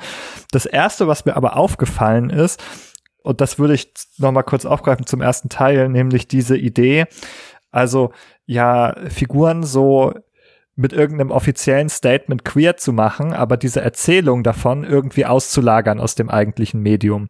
Und dann, das hat mich jetzt sofort nochmal irgendwie nochmal daran erinnert, an, an Overwatch, hm. äh, was ja zum Beispiel so ein paar Figuren hat, die queer sind. Also Tracer ist sehr bekannt, ist ja auch so eine der, der Titelfiguren von Overwatch, die jeder kennt. Tracer ist lesbisch und das wird aber in so Comics halt nebenbei erzählt davon ist nichts im Spiel. Das sieht man halt im Spiel nicht und das weiß man nicht. Das kann man auch im Spiel, glaube ich, auch nicht nachlesen. Nichts davon. Man muss dann irgendwie außerhalb des Mediums diese Comics mhm. konsumieren, um das. Und die sind vielleicht ja auch gut und das will ja gar nicht schlecht machen, dass es die gibt, aber es ist halt so, gibt mir immer so ein G Geschmäckle von, man wollte das jetzt im Spiel selber nicht drin haben, so. Äh, oder hat es irgendwie so ausgelagert davon. Und da musste ich noch mal, also über was anderes lachen, als ich hier durch diese Liste von queeren Figuren gegangen bin bei Wikipedia, hm. wo dann hier Super Mario Bros. 2 auftaucht mit Birdo ja. als Transwoman, wo ich so, wo ich erstmal so denke, was? Und dann haben die da, ähm, das hatte ich vorhin schon am Anfang angedeutet, irgendwie diese Anleitung des Spiels da durchgelesen, wo dann irgendwie steht, ja, in der, in der ersten Auflage des Manuals steht drin, dass Birdo ein Mann ist, der glaubt irgendwie eine Frau zu sein und sich dann äh, eigentlich Burdetta nennen möchte und das ist so der erste Trans-Character von Nintendo, hooray! Und ganz ehrlich, ich finde das super weird erstmal, mhm. aber auch wieder so ein komischer Fact, der irgendwie in so eine Anleitung versteckt wird und eigentlich keine Bewandtnis im Spiel hat. Ja, wenn wir gleich zu, zu geschlechtlicher Vielfalt kommen, habe ich auch noch einen Weird Fact äh, zum Thema Samus von Metroid Prime. Mhm. Das können wir auch gerne nochmal ausführen. Genau, aber das wollte ich noch einmal, das ist mir aufgefallen. Das ist das Erste, was mir aufgefallen ist, dass eben ganz viel eigentlich aus dem Medium ausgelagert ist, wenn es um Queerness geht. Ja. ja. Das ist, das ist, das ist so ein, ach ja, D Dumbledore ist übrigens schwul. Ähm, mhm. Es steht bloß nirgendwo. Mhm. das, ja, ja. Interessante, was jetzt auch noch mal, was ich auf der Liste gefunden, ich glaube, äh, ähm, du hast das, glaube ich, draufgehauen, Lara, äh, Unpacking. Mhm, genau. Ja, das ist ja, das kannst du gleich gerne noch ein bisschen mhm. was was zu erzählen. Ich habe es auch, ich habe es zweimal gespielt. Das erste Mal war es so, hä, ja, okay, ich pack halt die Single aus. Und beim zweiten Mal habe ich, habe ich dann, nachdem ich einen Rüffel von meiner Freundin bekommen habe, sie hat, lies das jetzt, was da steht, guck dir genau an. Das ist ja auch ein Spiel, wo man sagen muss, da ist alles, der Teufel steckt im Detail und auch nur da. Ja. Also da, wir haben ja eben so ein bisschen über Auslagerung gesprochen, da, das kann man dem Spiel nicht zum Vorwurf machen, dass nämlich alle Informationen gleich stark versteckt im Detail. Mhm, genau. Aber vielleicht magst du noch mal so ein bisschen was dazu zu erzählen zu Unpacking. Ja, auf jeden Fall. Also Unpacking für die Leute, die es nicht spielen, es ist äh, kennen, ist ein Spiel, äh, ein Indie-Spiel, was äh, vor, vor nicht allzu langer Zeit rauskam und riesen Wellen geschlagen hat, obwohl es oder weil es eigentlich ein sehr simples Spielprinzip ist, ist so eine isometrische Ansicht von Zimmern, die man äh, befüllen muss, denn wie das wie der Name schon sagt, es geht äh, darum Kisten auszupacken, weil man spielt immer eine man spielt eine Hauptfigur, eine Figur Figur, die bleibt auch immer die gleiche anscheinend im Laufe des, also zumindest davon gehen alle aus. Und die zieht um. Und jedes Mal, wenn man umzieht, muss man eben die Umzugskartons ausräumen. Und ähm, sie zieht natürlich zu verschiedenen Abschnitten ihres Lebens um und je nachdem, mit wohin sie zieht oder wohin sie wieder zurückzieht, ähm, in welcher Situation sie sich gerade befindet, hat sie natürlich vielleicht andere Sachen in ihren ähm, Umzugskartons. Und die spielerische Aufgabe besteht eigentlich nur darin, diese Boxen auszupacken und die Dinge zu platzieren. Und ähm, das ist auf der einen Seite ist es vor allem ein sehr entspannendes Spiel. Auf der anderen Seite ist aber genau das, was du schon gesagt hast, wenn man halt darauf achtet, was da für Gegenstände wo hängen oder platziert sind oder äh, wo man sie hinmachen sollte oder muss, dann entspinnt sich eben eine Geschichte, weil es gibt keine Geschichte, die erzählt wird durch einen, eine Erzählstimme oder durch Textboxen. Das gibt's nicht. Die Geschichte entfaltet sich durch dieses sogenannte Environmental Storytelling, also nur durch die Umgebung und die Objekte darin. Und ähm, da gibt's halt viele, viele, viele, viele Leute, gerade auch auf Twitch gibt's ja eine große queere StreamerInnen-Community, die beim Spielen irgendwann festgestellt haben, das kommt ihnen alles total bekannt vor oder Moment, da diese, das, diese Farbkombination, das ist ja eine, das ist ja die Pride-Flagge von Bisexualität oder hä, ähm, hier hängen bei der, bei in dem Zimmer von der Person, mit der ich äh, ähm, hier zusammenziehe, einmal hängen hier irgendwie äh, Klamotten, die man eher für Männer irgendwie sieht, dann hängen plötzlich Klamotten beim nächsten Mal, die für Frauen sind, dann sind Babyklamotten vielleicht auch dabei oder so. Also je nachdem, was, wie man da genau hinguckt, kann man sich schon so ein bisschen zusammenputzeln, was es damit auf sich hat. Und ähm, das ist natürlich äh, ein spannendes Ding, hat natürlich aber immer noch diese leichte Komponente von, wenn man es nicht checkt, dann ist es nicht drin. Aber dadurch, dass es halt auch keine andere Geschichte gibt, ist es in dem Fall nicht so schwer gewichtet. Das ist so ein bisschen wie bei der Story um Celeste, ein anderes Spiel, was ja auch in der queeren Community sehr hoch äh, angesehen wird. Da gab's, also es geht um eine äh, junge Frau, die einen Berg besteigen muss. Und das ist natürlich eine harte Metapher dafür, dass sie halt eine große Aufgabe überwinden muss. Und da hat sich relativ früh ähm, so äh, diese diese ähm, die Vermutung verdichtet, dass es sich um eine queere Protagonistin handelt. Es gibt ein Bild, wo man ihr Zimmer sieht und da hat sie irgendwie so ein kleines Pride-Fleckchen, so eine kleine, kleine Fahne, wo die äh, äh, Pride-Fahnen von Trans drauf zu sehen sind. Und mittlerweile hat dann auch die Person, die das Spiel gemacht hat, so ein paar Jahre später gesagt, ja, es ist tatsächlich so, die Hauptfigur ist trans und ich bin übrigens selber auch nicht binär und so weiter. Also es hat sich in dem Fall dann nochmal, wurde kanonisiert äh, von, von den MacherInnen selbst. Aber im Spiel selber ist es auch nicht so unbedingt direkt offen drin, dass man, dass es angesprochen wird. Ähm, und das sind so Beispiele, wo man halt sagen muss, okay, es wird zwar nicht direkt gesagt, aber es sind viele, viele, viele Hinweise darauf, äh, die, die fast keinen anderen Schluss mehr zulassen. Mhm. Ja, genau. Also das ganze Thema des Spiels ist ja auch sozusagen, dass man da, dass die Figuren im inneren Konflikt irgendwie auch ist mit etwas. Also da gibt es dann so eine Schattenversion des Selbst, mit der man so irgendwie ringt und ne, sieht mhm. eine zweite Madeleine. Was ich aber auch interessant finde, ist, ne, also irgendwie, ähm, da hat ja, also Maddie Thorson, äh, hast du eben angesprochen, mhm. hatte sozusagen, also dann nach diesem Spiel, nachdem der DLC rauskam, auch so dieses, dieses Coming Out als Trans-Person. Mhm und dass irgendwie dieses ganze Spiel sozusagen vielleicht auch so diesen den eigenen Prozess da vielleicht widerspiegelt ja. so ein bisschen, weil sie irgendwie oder im Zitat steht, ist ist es so während der Entwicklung des DLCs sozusagen habe ich da äh, bin ich da irgendwie drauf gekommen und nach der Entwicklung war mir dann klar, wir, wir beide sind trans. Also die Madeleine äh, im äh, oder Madeline, Madeline im Spiel und Maddie sozusagen, dass diese Parallele da ist und das vielleicht auch irgendwie es gibt mir das Gefühl, ja, vielleicht hat einfach die Entwicklung des Spiels der Person auch geholfen, mm. das mhm. irgendwie so selber herauszufinden an sich und irgendwie finde ich das eigentlich eine ganz coole Geschichte, wenn ich drüber nachdenke. Wir haben jetzt auch schon über viele Beispiele gesprochen, wo es eigentlich ähm, ganz gut vielleicht auch dargestellt war, jetzt gerade auch bei, bei Celeste, ähm, vielleicht auch ähm, Zeit zurück zu The Last of Us zu kommen. Nein, sorry, du wolltest was anderes sagen und danach Nein. machen wir The Last of Us. Okay, nee, ich habe ja, ich habe ja nur gesagt, es ist ja, ähm, wir sind jetzt schon so ein bisschen transitioned mhm. von ähm, sexuelle Vielfalt zu geschlechtliche Vielfalt. Tell Me Why ist ja hm. auch ein, ein Spiel, was das sehr in den, in den Fokus rückt. Äh, ich weiß nicht, ob ihr es gespielt habt. Ja. Ich habe es noch nicht gespielt. Ich habe ähm, ein bisschen nur viel drüber gelesen. Vielleicht mag einer von euch mal ein bisschen was zu Tell Me Why, das ja sich ganz dem Thema Trans so ein bisschen auch verschrieben hat, äh, erzählen. Ja, kann ich gerne kurz zusammenfassen. Ist auch von ähm, den Life is Strange Leuten quasi in Auftrag gegeben und entwickelt worden. Er hat also ein ähnliches Spielprinzip. Es ist äh, so eine Art 3D-Adventure. Äh, und da geht's ganz explizit darum, um ein ähm, Geschwisterpaar. Und eines der Geschwister ist eben ein äh, transmaskuliner Mensch, also eine Transperson, die jetzt ein Transmann ist.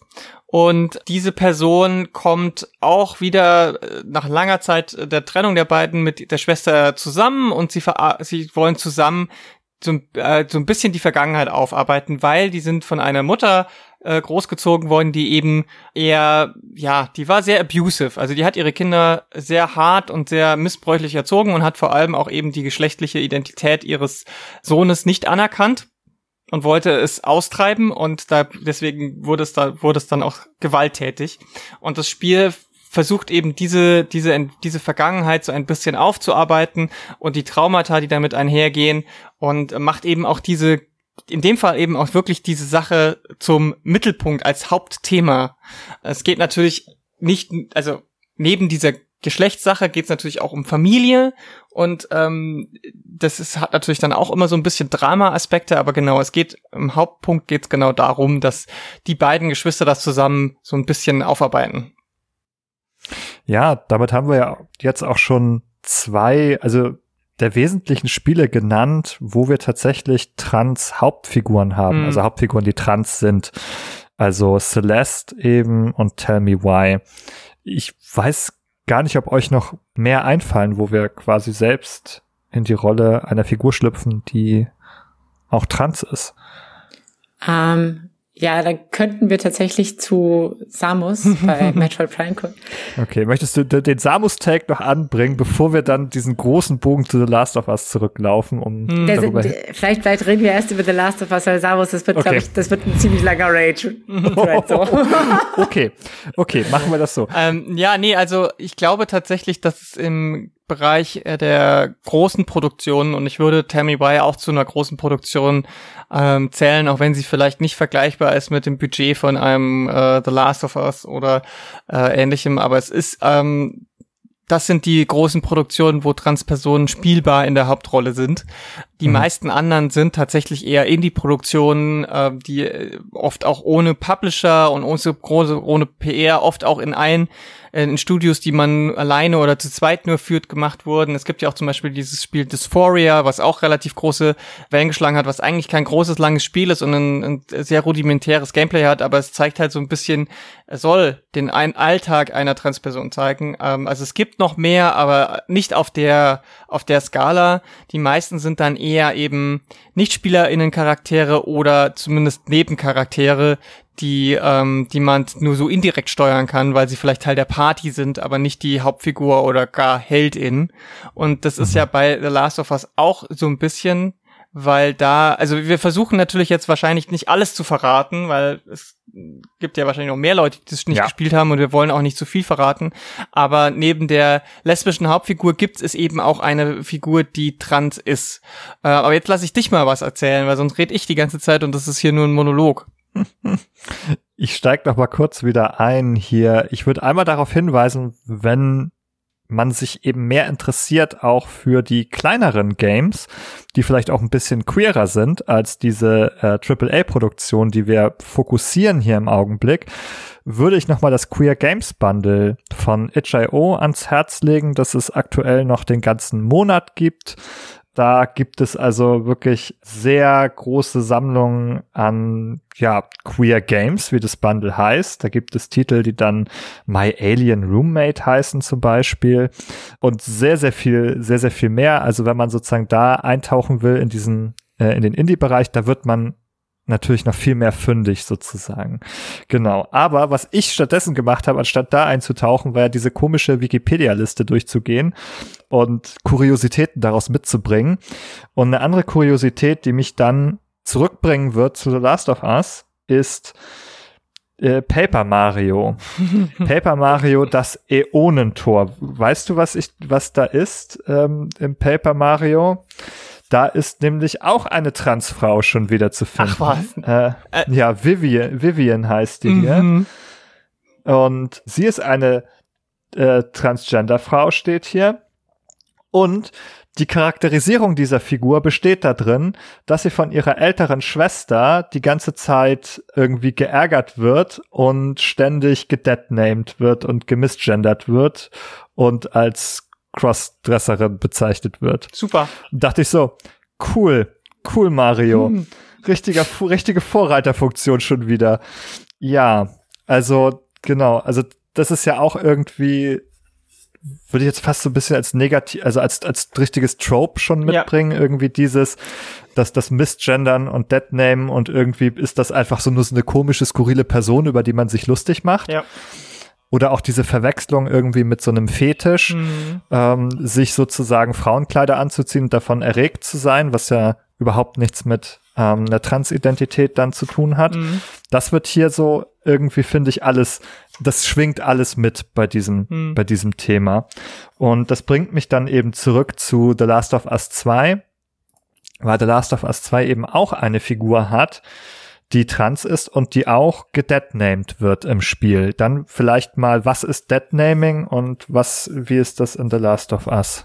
Ähm, Deadnaming bezeichnet die, den Handlungsakt, wenn man eine Transperson bewusst oder unbewusst, aber meistens eben bewusst mit äh, dem Namen anspricht, den die Person aber längst abgelegt hat. Also den Namen, den man meistens von den Eltern bekommt und den man bis zur Transition dann auch hat.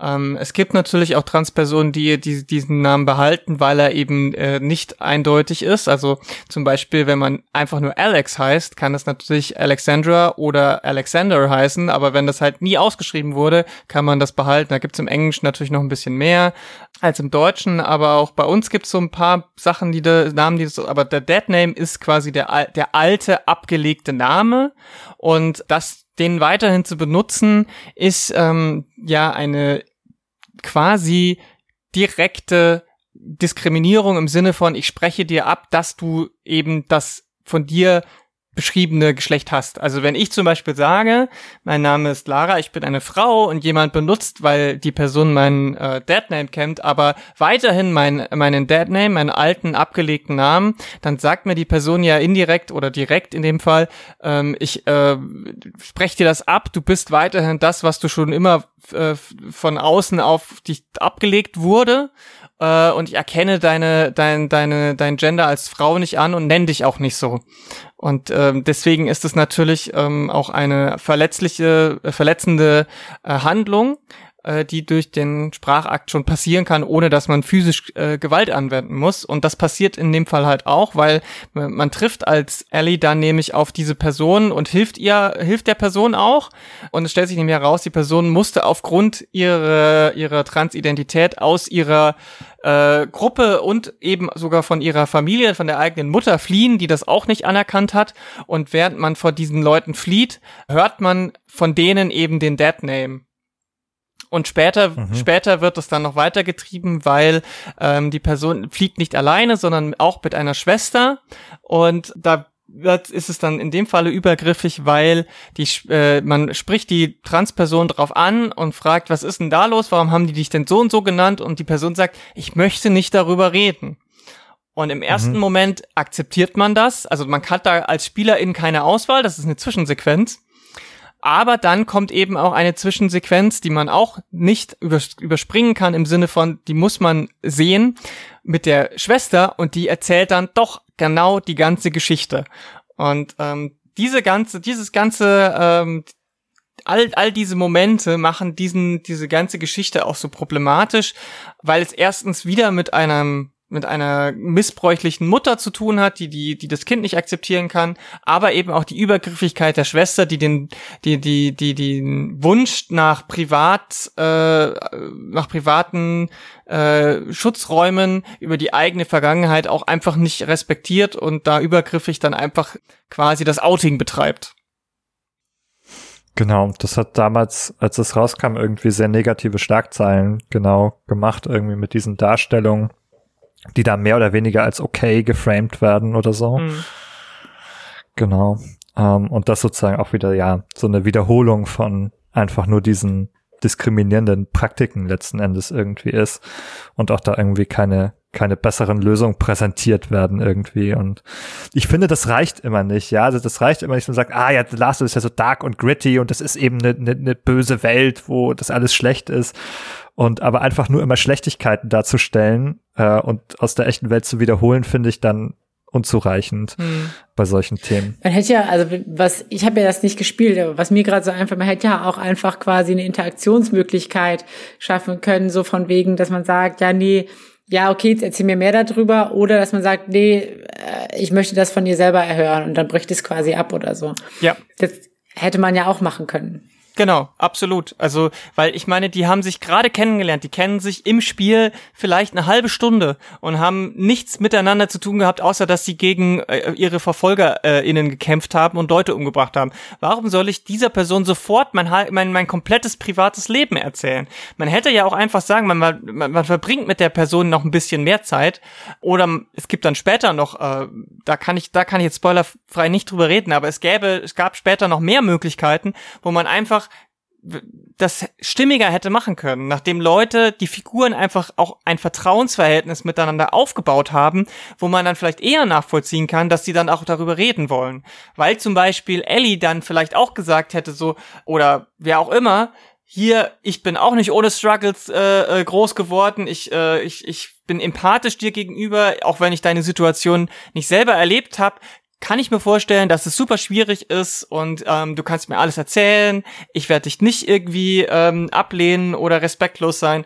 Und dann hätte man das immer noch machen können, wenn man das unbedingt machen will. So, deswegen absolut, du hast recht. Also ohne dass du es gespielt hast, hast du direkt ähm, schon das richtig gemacht. Mhm. Und ähm, ich finde auch, und auch da kann ich jetzt spoilerfrei nicht lange äh, drüber reden, aber auch die Beziehung von Ellie zu ihrer Freundin ähm, ist leider auch genau in dem, in dem Punkt problematisch. Viele andere, auch queere Menschen, fanden das nicht so problematisch wie ich, aber es gibt ähm, eben auch gewisse Tropes, die immer wieder in Videospielen und natürlich auch weiterhin noch in Filmen und Serien auftauchen, die ich einfach nicht mehr unbedingt haben muss, als wenn, wenn das die einzige Art von Repräsentation ist, weil das Problem mit Tropes ist ja, dass wenn immer nur diese eine Art von Erzählung über eine gewisse Gruppe von Menschen ähm, erzählt wird, dann schleift sich das halt so ein bei vielen, dass das auch immer so sein muss. Oder wenn man halt immer nur die negativen Seiten Darstellungen sieht, dann kann man auch schwer daran glauben, dass es auch positive Möglichkeiten gibt. Und es gibt in der Welt von The Last of Us und The Last of Us 2 auch immer wieder schöne Momente. Ich erinnere mich an den ersten Teil, wo man ähm, zu dem Zoo kommt und plötzlich kommt eine Herde Giraffen daher und man darf dann eine kleine Giraffe streicheln. Das ist ja nun wirklich nicht dark und gritty. Also, wenn diese, wenn diese ja. Momente des, des, der, der, der Harmonie und des Schönen auch äh, im Spiel ihren Platz finden und eben nicht alles nur Dark Souls, You Died äh, mäßig drauf ist, dann, dann darf das durchaus auch bei den ähm, Geschichten der einzelnen Personen so sein, ähm, dementsprechend. Aber ich glaube, mehr können wir über das Spiel jetzt nicht sagen, ohne zu sehr zu viel zu verraten. Und ähm, gerade bei dem mhm. Spiel fände ich es wichtig, dass man das selber erlebt, damit die emotionale Reaktion eben auch nicht äh, vorher schon irgendwie vorgeprägt ist. Mhm. Ja, Julina. Ja, ich würde mal weitermachen. Tatsächlich, du hast jetzt gerade schon so Tropes angesprochen und sich, sich wiederkehrende ähm, Beschreibungen und äh, Darstellungen von bestimmten Personengruppen. Mhm. Und ähm, ich hatte ja vorhin das schon mal so ein bisschen mit, mit Samus angedeutet. Ähm, wir, und Nintendo hat ja auch anscheinend nicht gerade die beste Darstellung von Trans und Queer. Mhm. Das, die haben natürlich alle eins gemeinsam, ein sehr konservatives Land, was das ähm, was in diese Richtung, ja gut, es ist allgemein relativ konservativ, aber Japan ist halt einfach da auch noch eine ganze Ecke zurück. Was auch so ein bisschen deutlich wird, bei, wenn man sich mal so ein bisschen kurz an schaut oder anhört, was ähm, um die ganze Debatte rund um Samus aus Metroid Prime. Ich habe Samus übrigens geliebt. Ich habe Metroid immer, immer gespielt. Ähm, ich habe jetzt erst tatsächlich davon erfahren. es gab tatsächlich mal die Diskussion, dass Samus eine Transfrau ist. Und zwar kam das desher, da, daher, dass Hirofumi Matsuoka, der am Design von Samus beteiligt war, mal in einem Interview sagte, dass Samus keine Frau, sondern eine New Half sei. Mhm. New Half ist quasi in Japan, wenn man das auf, auf in unsere Termini übersetzt, sowas wie wie She-Mail mehr oder weniger, auch ein Begriff, der eher verletzend ist und äh, so nicht verwendet werden sollte. Und in Japan steht der, steht dieser Begriff New Half noch, ähm, noch ganz konkret dafür für Personen, die sich als Frauen präsentieren, aber keine körperliche Anpassung vollzogen haben und ähm, eher so im Entertainment-Bereich arbeiten. Man sieht das in Anime, in Spielen immer wieder, dass es irgendwie gerade in Bars oder ähm, im Entertainment-Bereich, in irgendwelchen Sängerinnen oder so gibt, die quasi sich weiblich präsentieren, aber eigentlich in Anführungszeichen ein, Mann sind, mehr oder weniger. Mhm. Und diese, diese Beschreibung oder dieser Begriff ist natürlich irgendwie auf so vielen Ebenen einfach problematisch, so. Weil Transfrauen einfach Frauen sind unabhängig davon, irgendwie, wir hatten es vorhin auch schon, wie sehr sie sich irgendwie in einem eigentlichen, äh, körperlich irgendwie angenähert oder nicht angenähert mhm. haben. Das ist ja vollkommen unabhängig davon, davon.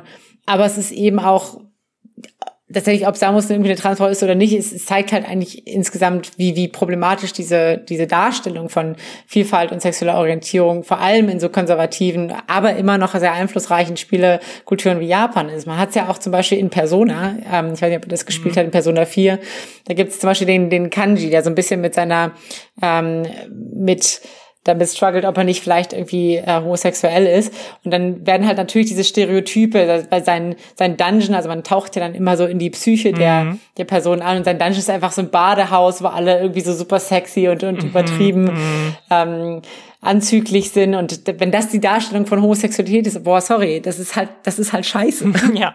Ja, ja. Oder eben auch Naoto, die sich als Mann quasi, also ist in dem Sinne eigentlich nicht trans, aber die sich quasi als ähm, als Junge mehr oder weniger verkleidet, weil sie das Gefühl hat, sie kommt ansonsten in dieser männerdominierten Welt, kann sie eigentlich keinen Fuß fassen oder kann da nicht so richtig mitreden und wird als Detektiv nicht respektiert. Das zeigt ja auch so ein bisschen was über ähm, ja, die, die Geschlechter- und kulturellen ja. äh, Bedingungen in, in so einem konservativen Land. Hm. Ja, ja, also Machtverhältnisse auch wieder, ne?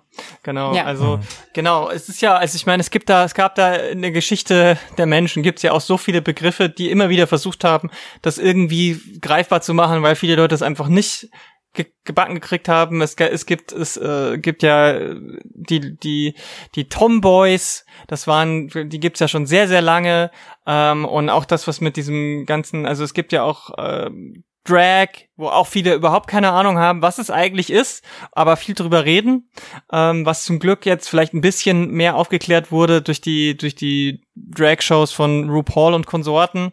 Aber auch da ist es nicht immer einfach, weil auch da zwischen Trans und Drag oft äh, zu wenig unterschieden wird. Ähm, und Samus ist halt sowieso ein Sonderfall, ne? Weil das allererste Metroid war ja so ein bisschen dieses, man spielt es durch und am Ende sieht man halt Samus äh, dastehen und äh, die hat den Planeten gerettet. Und wenn man das in einer gewissen Zeit schafft, dann ähm, ist plötzlich der Helm weg. Und dann sieht man, oh, das ist eine Pixelperson mit langen Haaren. Könnte das seine Frau sein? Also wir reden hier wirklich von NES-Pixelgrafik da erkennt man nicht viel, aber es deutet viel darauf hin, dass es eine Frau ist. Und wenn man es noch schneller schafft, dann ist der Komplettanzug weg und dann sieht man tatsächlich, dass es eine sehr schlanke Person in einem blauen Körper, Ganzkörperanzug mit langen Haaren ist und die dann so ein paar äh, Posen zieht und es gibt, glaube ich, sogar noch eine, wo dann die Person im Bikini dasteht, wenn ich mich nicht irre. Äh, das ist das erste Auftreten von Samus. Und wenn man das jetzt weiterdenkt mit dem Wissen, was du erzählt hast, dass es eigentlich eben ähm, New Half sei und so weiter, dann gibt, kriegt das ja auch alles wieder nochmal fünf Dimensionen mehr. Also es scheint generell mit ähm, asiatischen Darstellungen von Geschlecht, gerade wenn es abseits von diesen Binaritäten ist, schwierig zu sein. Das zeigt sich, also die Geschichte von queeren Videospielen, je länger man zurückgeht, desto schwieriger ist es im Mainstream. Gerade wenn man zum Beispiel äh, in die in die äh, Beat'em Ups geht, also die die die Sachen wie ähm, Streets of Rage zum Beispiel hatte einen ein, ein Bosskampf, Der, den gab's aber, glaube ich, nur in der japanischen Variante, nicht in der amerikanischen, wenn ich mich nicht irre. Der hieß Ash und das war so ein ganz stereotyper äh, schwuler Mann in so, der sah aus wie äh, die halben Village People in einer Figur. Also hatte diese Polizistenmütze auf, so ein Schnurrbart und äh, Stiefel und Oberkörper frei fast und so und dessen Moves waren halt auch irgendwie alle irgendwie sexuellen Posen nachempfunden und er hat auch immer so sehr affektiert mit den Händen. Der seine Fighting Pose Post war auch immer so ein bisschen flirty und so. Ähm, und den musste man vermöbeln. Den musste man, musste man quasi halbtot prügeln. Was ich sehr problematisch finde. Ähm, und es gab noch ein anderes Spiel, das heißt Vendetta, da gab es normale Gegner, die auch so, das waren quasi männliche Sexworker oder so, die auch in Lederkluft waren und deren Angriffe bestanden nur daraus, dass sie einen angesprungen haben und wie ein Hund so äh, Begattungsbewegungen gemacht hat. Und davon, damit hat man dann Lebenspunkte verloren. Die musste man auch vermöbeln. Und das, das summiert sich immer weiter. Es gab später eine Figur, ich weiß nicht, was Fatal Fury oder so. Es gab auch noch so ein Beat'em Up von einer Frau. Die war auch sehr, naja, Sexworker-like ähm, angezogen. Und ähm, das Problem war, in den USA haben die SittenwächterInnen gesagt, wir können kein Spiel rausbringen für junge Männer, in denen sie Frauen verkloppen. Dann haben die Spieleentwickler gesagt, haha, dann machen wir aus ihr eigen, einfach einen Trans, eine Transfrau. Dann ist es okay. Und dann durfte, durfte das Spiel mm. rauskommen. Auch wieder stand dann im Booklet, dass sie eine Transfrau ist. Unangenehm. Und dann, dann war das, haben die Sittenwächter gesagt, naja, dann ist es ja keine echte Frau. Und Und, und, die, äh, Dann ist es ja okay, und die Kanonisierung ja. ist ähnlich schwierig wie bei Samus, weil die Leute, die hinter dem Spiel standen, haben über die Jahre hinweg immer wieder was anderes gesagt. Manchmal, manchmal hieß es auch, das ist ein Half, äh, New Half, manchmal ist es trans, manchmal ist es nicht trans. Es ist einfach äh, sehr, sehr, sehr messy teilweise, was das angeht. Und ich bin eigentlich vor allem froh darüber, dass wir das heutzutage nicht mehr so haben. Mhm. Das bringt mich auch noch mal kurz zu einem Beispiel das mir aufgefallen ist aus Metal Gear Solid äh, 2, was ich, ja, also da gibt's sicherlich, da gibt's erstmal viele Beispiele. Wahrscheinlich Metal Gear ist äh, nicht sehr rühmlich mit solchen Repräsentationen, muss man sagen. Aber ein Spiel, das ich als Spiel sonst gerne gespielt mhm. habe, aber da gibt es zum Beispiel die Figur des Vamp. Vamp ist äh, B sozusagen kanonisch äh, und der wird aber mit seiner Sexualität so übergriffig dargestellt, dass er so den, den Figuren da so nachstellt und so übergriffig ist, bei denen mit so einem, also so homoerotisch, aber übergriffig irgendwie, ne? Ähm, und das ist so miteinander gekoppelt auch äh, diese Übergriffigkeit und er ist auch ein Antagonist natürlich. Und das ist ja auch, das äh, deswegen, das nehme ich nur als ein Beispiel. Es gibt davon noch viele mehr äh, für sozusagen so ein Trope. Und ich habe gelernt, dass man das depraved homosexual nennt. Mhm als äh, Begriff sozusagen, also ein, ein also irgendwie verdorbene Sexualität oder verdorbene Homosexualität hier sozusagen, dass das häufig gekoppelt wird und das ist nicht, das ist nicht ein Problem, das jetzt Games erfunden hätten. Das muss man fairerweise mhm. sagen. Das können wir bei Disney in, in ganz vielen Disney-Filmen beobachten, dass wir immer solche queer-coded Villains haben, die dann, also wo so ein Othering gemacht wird, die sollen jetzt noch ein bisschen komischer wirken, dadurch, dass die auch noch eine Sexualität haben, die jetzt hier nicht der in Anführungsstrichen Norm entspricht. Mhm. Und das wird da ganz oft sozusagen genutzt und das haben wir hier eben auch. Mhm. mhm. Ähm, wir sprechen natürlich jetzt über Spiele aus den 2000ern und noch älter und da hast du natürlich recht, glücklicherweise sieht man das jetzt heute so nicht mehr, aber auch mit diesen Beispielen sind hier die Spiele gepflastert sozusagen. Ja, Metal Gear ist leider tatsächlich so eins von meinen äh, Spielen, wo ich auch sage, das ist definitiv ein problematisches Fave von mir, weil ich habe die ersten drei und auch den vierten. Also ich habe die Hauptreihe wirklich sehr, sehr gern gespielt, weil ich dies ähm, mechanisch interessant fand. Ich fand diese politischen Komponenten immer sehr interessant. Äh, es war wirklich spannend gemacht, diese ganzen Thriller und äh, immer so ein bisschen auch dieses halb übernatürliche, aber alles, was zum Thema Frauen Sexualität oder Gender ging. Das hat Kojima einfach noch nie gekonnt und das konnte er, hat er, hat er bis heute auch noch nicht raus, weil auch sein letztes Spiel, Death Stranding, was das angeht, auch einfach eine Katastrophe ist. Ähm, aber da will ich gar nicht so genau reingehen. Es gibt tatsächlich in Metal Gear Solid 3 nochmal, nochmal ein ganz, ganz prominentes Negativbeispiel, nämlich äh, zwei Villains, also der Hauptwill, äh, Hauptbösewicht äh, Volgin lebt in einer äh, schwulen Beziehung mit einem anderen ähm, Offizier Äh, also auch da wieder dieses, ja, depraved sexuality. Man muss sich dann als diese, dieses Love Interest, man äh, äh, schlägt ihn K.O., zieht seine äh, Uniform an und eine Maske, so Mission Impossible mäßig und äh, gibt sich als der aus und äh, man wird aber enttarnt als äh, Volgin einem an den, äh, an die Gonaden fasst.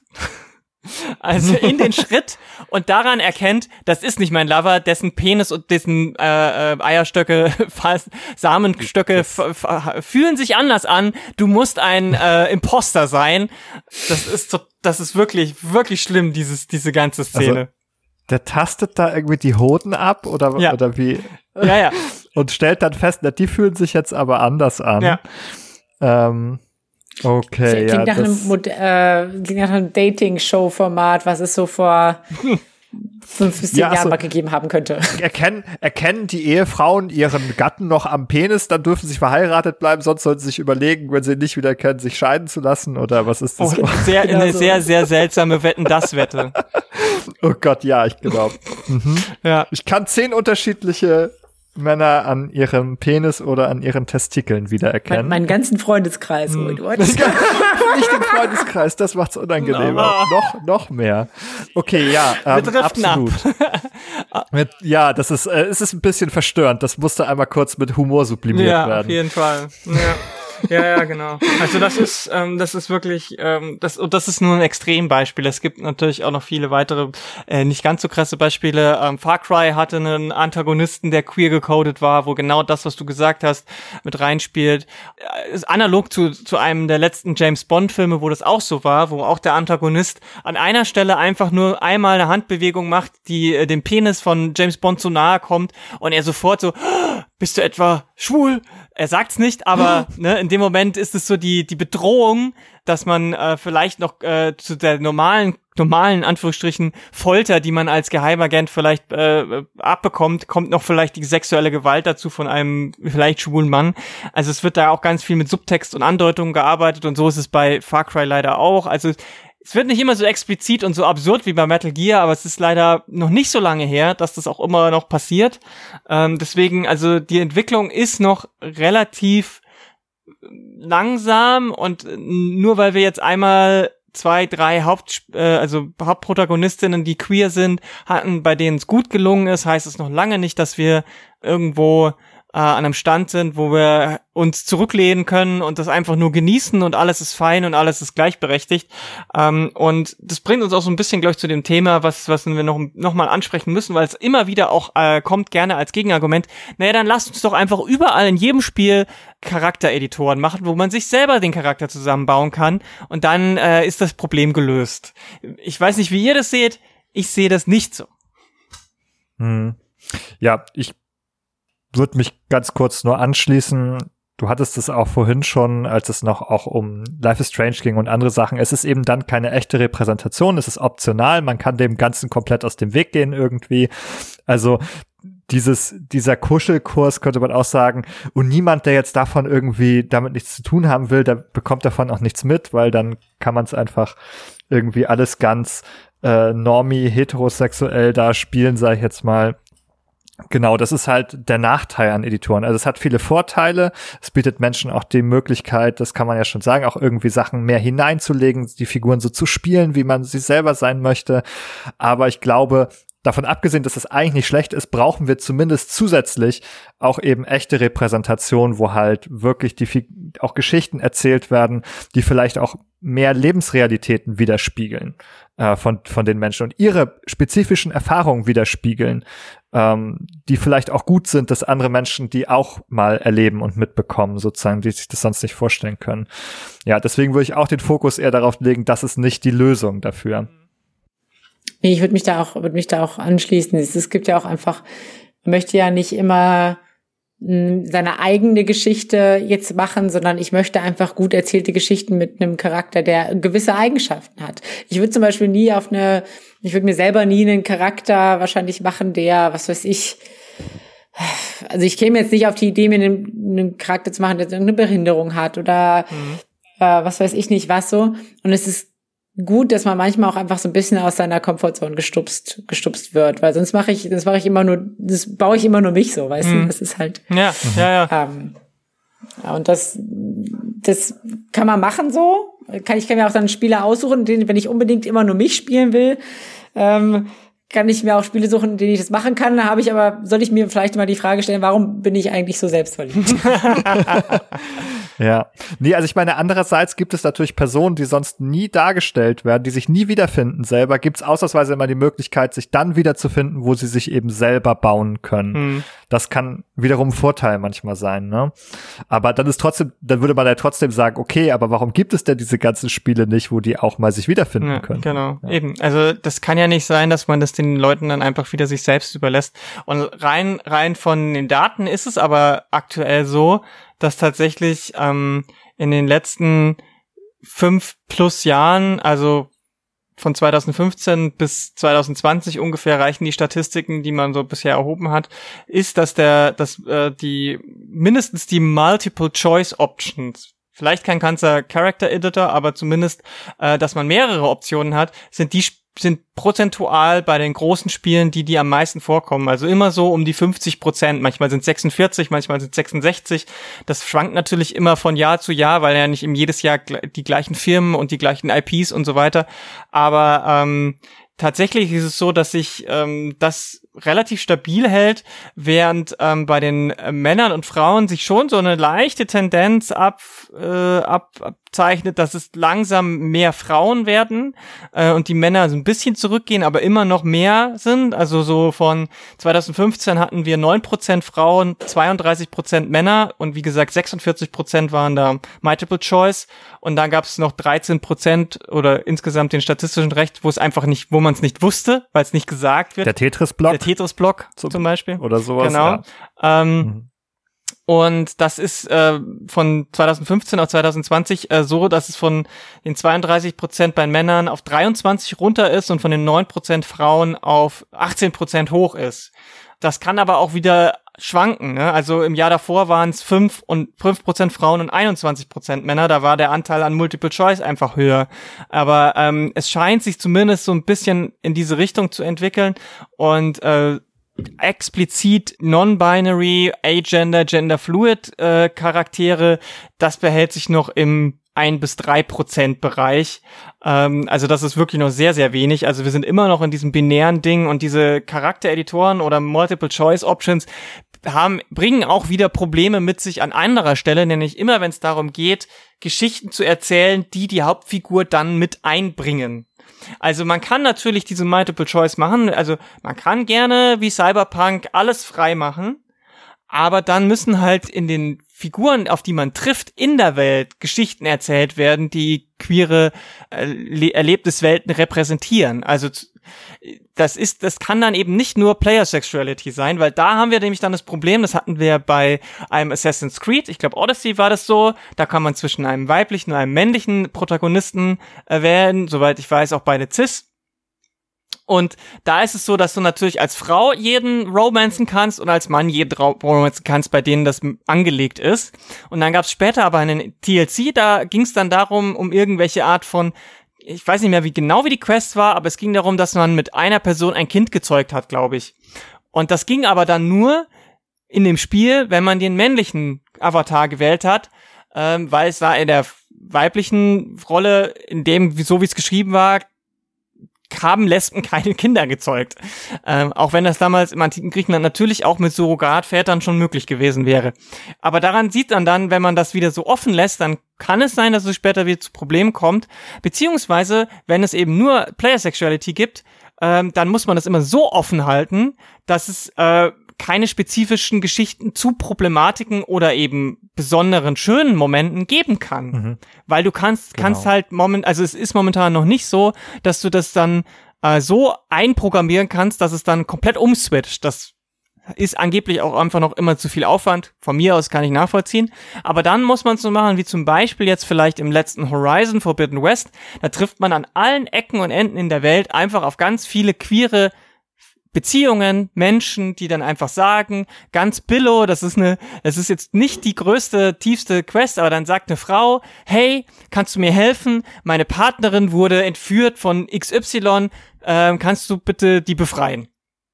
Das ist schon queere Repräsentation. Das ist noch nicht die beste, es ist noch nicht die tiefgründigste, aber es ist schon mal eine, die nicht mit der Player Sexuality zusammenhängt und dementsprechend ist es dann auch wurscht, ob Alloy jetzt männlich, weiblich, cis oder trans ist. Es kommt in dem Spiel trotzdem vor. Nun ist es aber so, dass das natürlich wieder eine optionale Quest ist. Das heißt, wenn ich als Spielerin mit Alloy nicht zu dieser Person hingehe, dann sehe ich das auch nicht. Bei Horizon ist es so, die haben, glaube ich, einfach so viele Leute in diesem Spiel queer gemacht, dass es mindestens eine gibt, auf die man treffen muss. das ist dann äh, zumindest okay. Ich finde es auch okay, wenn die Hauptfigur nicht immer äh, sexualisiert wird, so wie bei Alloy. Alloy hat keine romantischen sexuellen Beziehungen, die explizit werden, so wie bei Dragon Age oder bei Mass Effect oder anderen Rollenspielen. Die hat tiefe Freundschaften, sehr starke emotionale Verbindungen, aber sie muss auch nicht irgendwie immer mit jemandem dann noch äh, in, in, äh, sich verlieben und irgendwie eine Beziehung eingehen. Was ich auch okay finde. Mhm. Ja, genau. Man Genau, es muss auch nicht immer nur darum gehen, dass man jetzt in Beziehungen rein muss oder wie auch immer. Das, äh, auch das wäre ja noch mal eine Repräsentation. Wir haben, wie es so oft passiert, äh, auch die, die asexuellen und aromantischen Menschen heute fast wieder vergessen. Deswegen, dass das noch mal vielleicht ein Thema, was man hier kurz erwähnen kann. Ne? Also auch diese Idee, dass jemand vielleicht nicht daran interessiert ist, ähm, sexuelle oder romantische Beziehungen einzugehen. Auch das ist Teil sozusagen von Queer-Repräsentation mhm. und sicherlich auch ein Teil, der eben häufig vergessen wird sozusagen, der auch so ein bisschen unsichtbar Keit irgendwie mit sich herumschleppt sozusagen. Ähm, aber der auch mit Diskriminierung verbunden sein kann. Wieso interessierst du dich nicht dafür? Da musst du doch, ne? Oder mhm. man kennt all diese Druck. Du musst, du musst heiraten, du musst Kinder kriegen. Warum hast du keinen Partner? Warum hast du keine Partnerin? Ähm, ich glaube, da ist schon auch noch eben viel aufzuarbeiten. Und das ist auch etwas, was wir auch in Spielen wie überall sonst auch fast gar nicht sehen, muss man sagen. Mhm. Ja. Ich glaube, es ist deutlich geworden. Wir wünschen uns hier auf jeden Fall ähm, noch mehr von diesen Geschichten, die auch das in den Fokus nehmen. Ne? Das, man kann sozusagen mit diesen Charaktereditoren keine Geschichten erzählen, die dann eben Lebenswelten berücksichtigen, die ganz spezifisch sozusagen für eine queere Person ähm, stehen, sozusagen, die ihre spezifischen Erfahrungen, ne, seien sie positiv, seien sie negativ, aber eben ihre Welt widerspiegelt. Dafür brauchen wir eigene Geschichten, die müssen auch geschrieben werden. Ja, ich finde, wir haben einige schöne Beispiele gehört, einige gute Spiele. Ich glaube, die Indie-Spiele sind heute zu kurz gekommen. Ich hoffe, der Hinweis auf, auf, den, auf das Bundle äh, kann das noch ein bisschen wieder ausgleichen. Es gibt sie, es gibt jede Menge queere Spiele. Ähm, wir haben heute, glaube ich, eher den Blick in den Mainstream geworfen, der, denke ich, auch wichtig ist, weil das eben auch so ein bisschen ein Gradmesser ist dafür, wie angekommen die Repräsentation sozusagen in der, in der Masse ist und im Mainstream ist.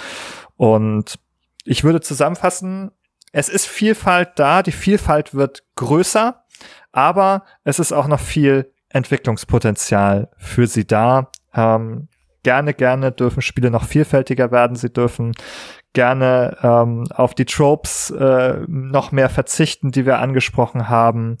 Äh, sie dürfen gerne mehr spezifische Erlebenswelten dieser ganzen vielfältigen ähm, ja, ähm, Geschlechter und äh, Sexualitäten äh, berücksichtigen.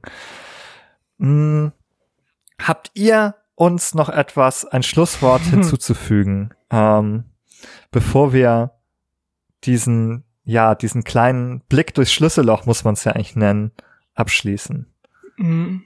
Ich glaube, an alle, die, die vielleicht auch so ein bisschen ähm, überfordert sind von, es gibt ja jetzt auch viele mit den ganzen Pronomen, es gibt, jetzt gesagt haben, oh Ben, du hast jetzt hier irgendwie erzählt, sieben Geschlechter, boah, wie soll ich den alle auswendig lernen? Ich krieg gerade die ersten fünf Buchstaben des Alphabets hin.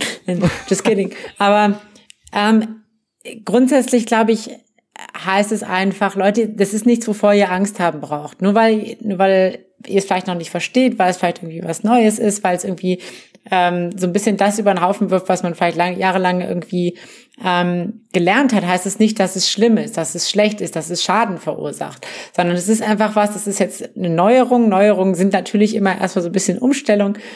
Ähm, aber ähm, das heißt, umso, umso mehr Neuerungen kommen, egal ob, ob, ihr, ob ihr euch dem verwehrt oder nicht. Ähm, da heißt es im konstruktiven Fall einfach zuhören. Zuhören ist das, glaube ich, was, was am sinnvollsten ist. Ähm, versucht euch nicht irgendwie mit, mit, mit Augen zu und Kopf in Sand äh, zu verstecken, sondern ähm, hört einfach zu, versucht so ein bisschen zu verstehen. Das ist, glaube ich, so, so the way to go. Es gibt nichts, wovor man da Angst haben braucht. So, wir, wir tun euch nichts an. Ja, auf jeden Fall, das kann ich nur unterstreichen, das stimmt.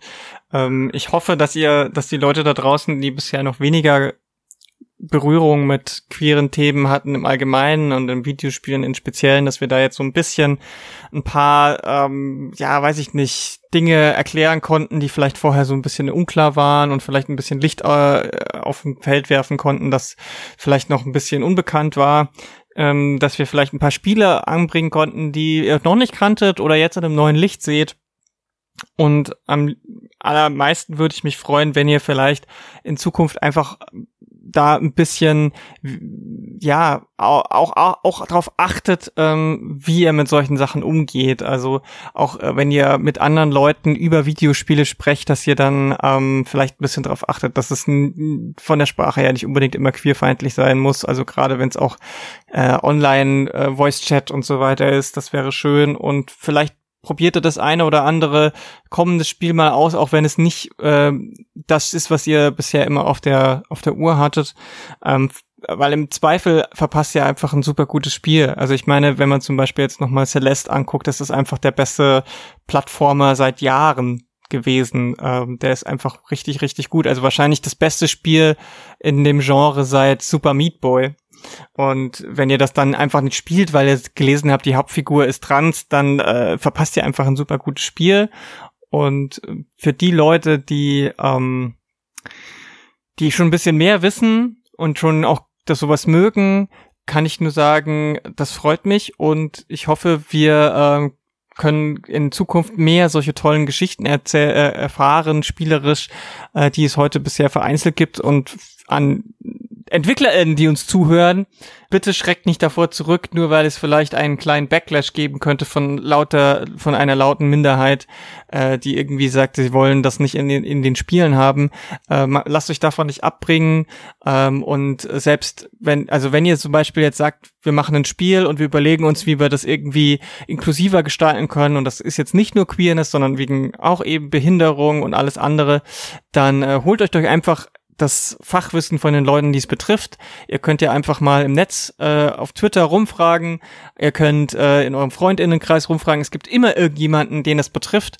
Und dann ähm, holt ihr den mal kurz in die Entwicklung rein oder von mir ist auch gerne länger, bezahlt ihr ein kleines Budget ähm, und dann garantiere ich euch, wird es euer Schaden nicht sein, sondern ihr bekommt eine größere Spielerinnenschaft, als ihr vorher hättet haben können und in der Regel auch ähm, positive Besprechungen, Kritik und Publicity dadurch. Also im, eigentlich könnt ihr dadurch nur gewinnen. Also macht mhm. gern mehr queere Games. Ja, vielen, vielen Dank. Den kann ich mich nur anschließen und positive Besprechungen und Kritiken kann ich sagen, ähm, wünsche ich nicht nur tollen Spielen mit einer guten Queer-Repräsentation. Ich muss auch zugeben, dass ich sie mir auch für unseren Podcast wünsche. Deshalb seid ihr alle da draußen von mir einmal daran erinnert, ihr könnt bei Spotify uns abonnieren und dort auch eine Wertung hinterlassen, die, die hoffentlich mindestens fünf Sterne enthält.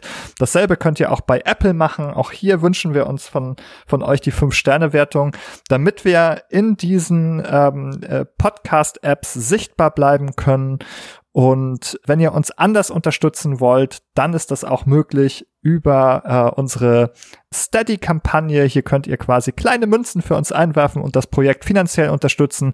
Auch das hilft uns, das hier zu realisieren, unsere, unsere Server zu bezahlen und vielleicht auch neue Formate zu entwickeln, in denen wir mehr Zeit investieren können. Ich bedanke mich ganz, ganz groß bei euch beiden, Julina und Lara, dass ihr heute dabei wart und verabschiede uns aus diesem tollen Podcast. Bis zum nächsten Mal. Danke. Ciao. Tschüss. Thank you.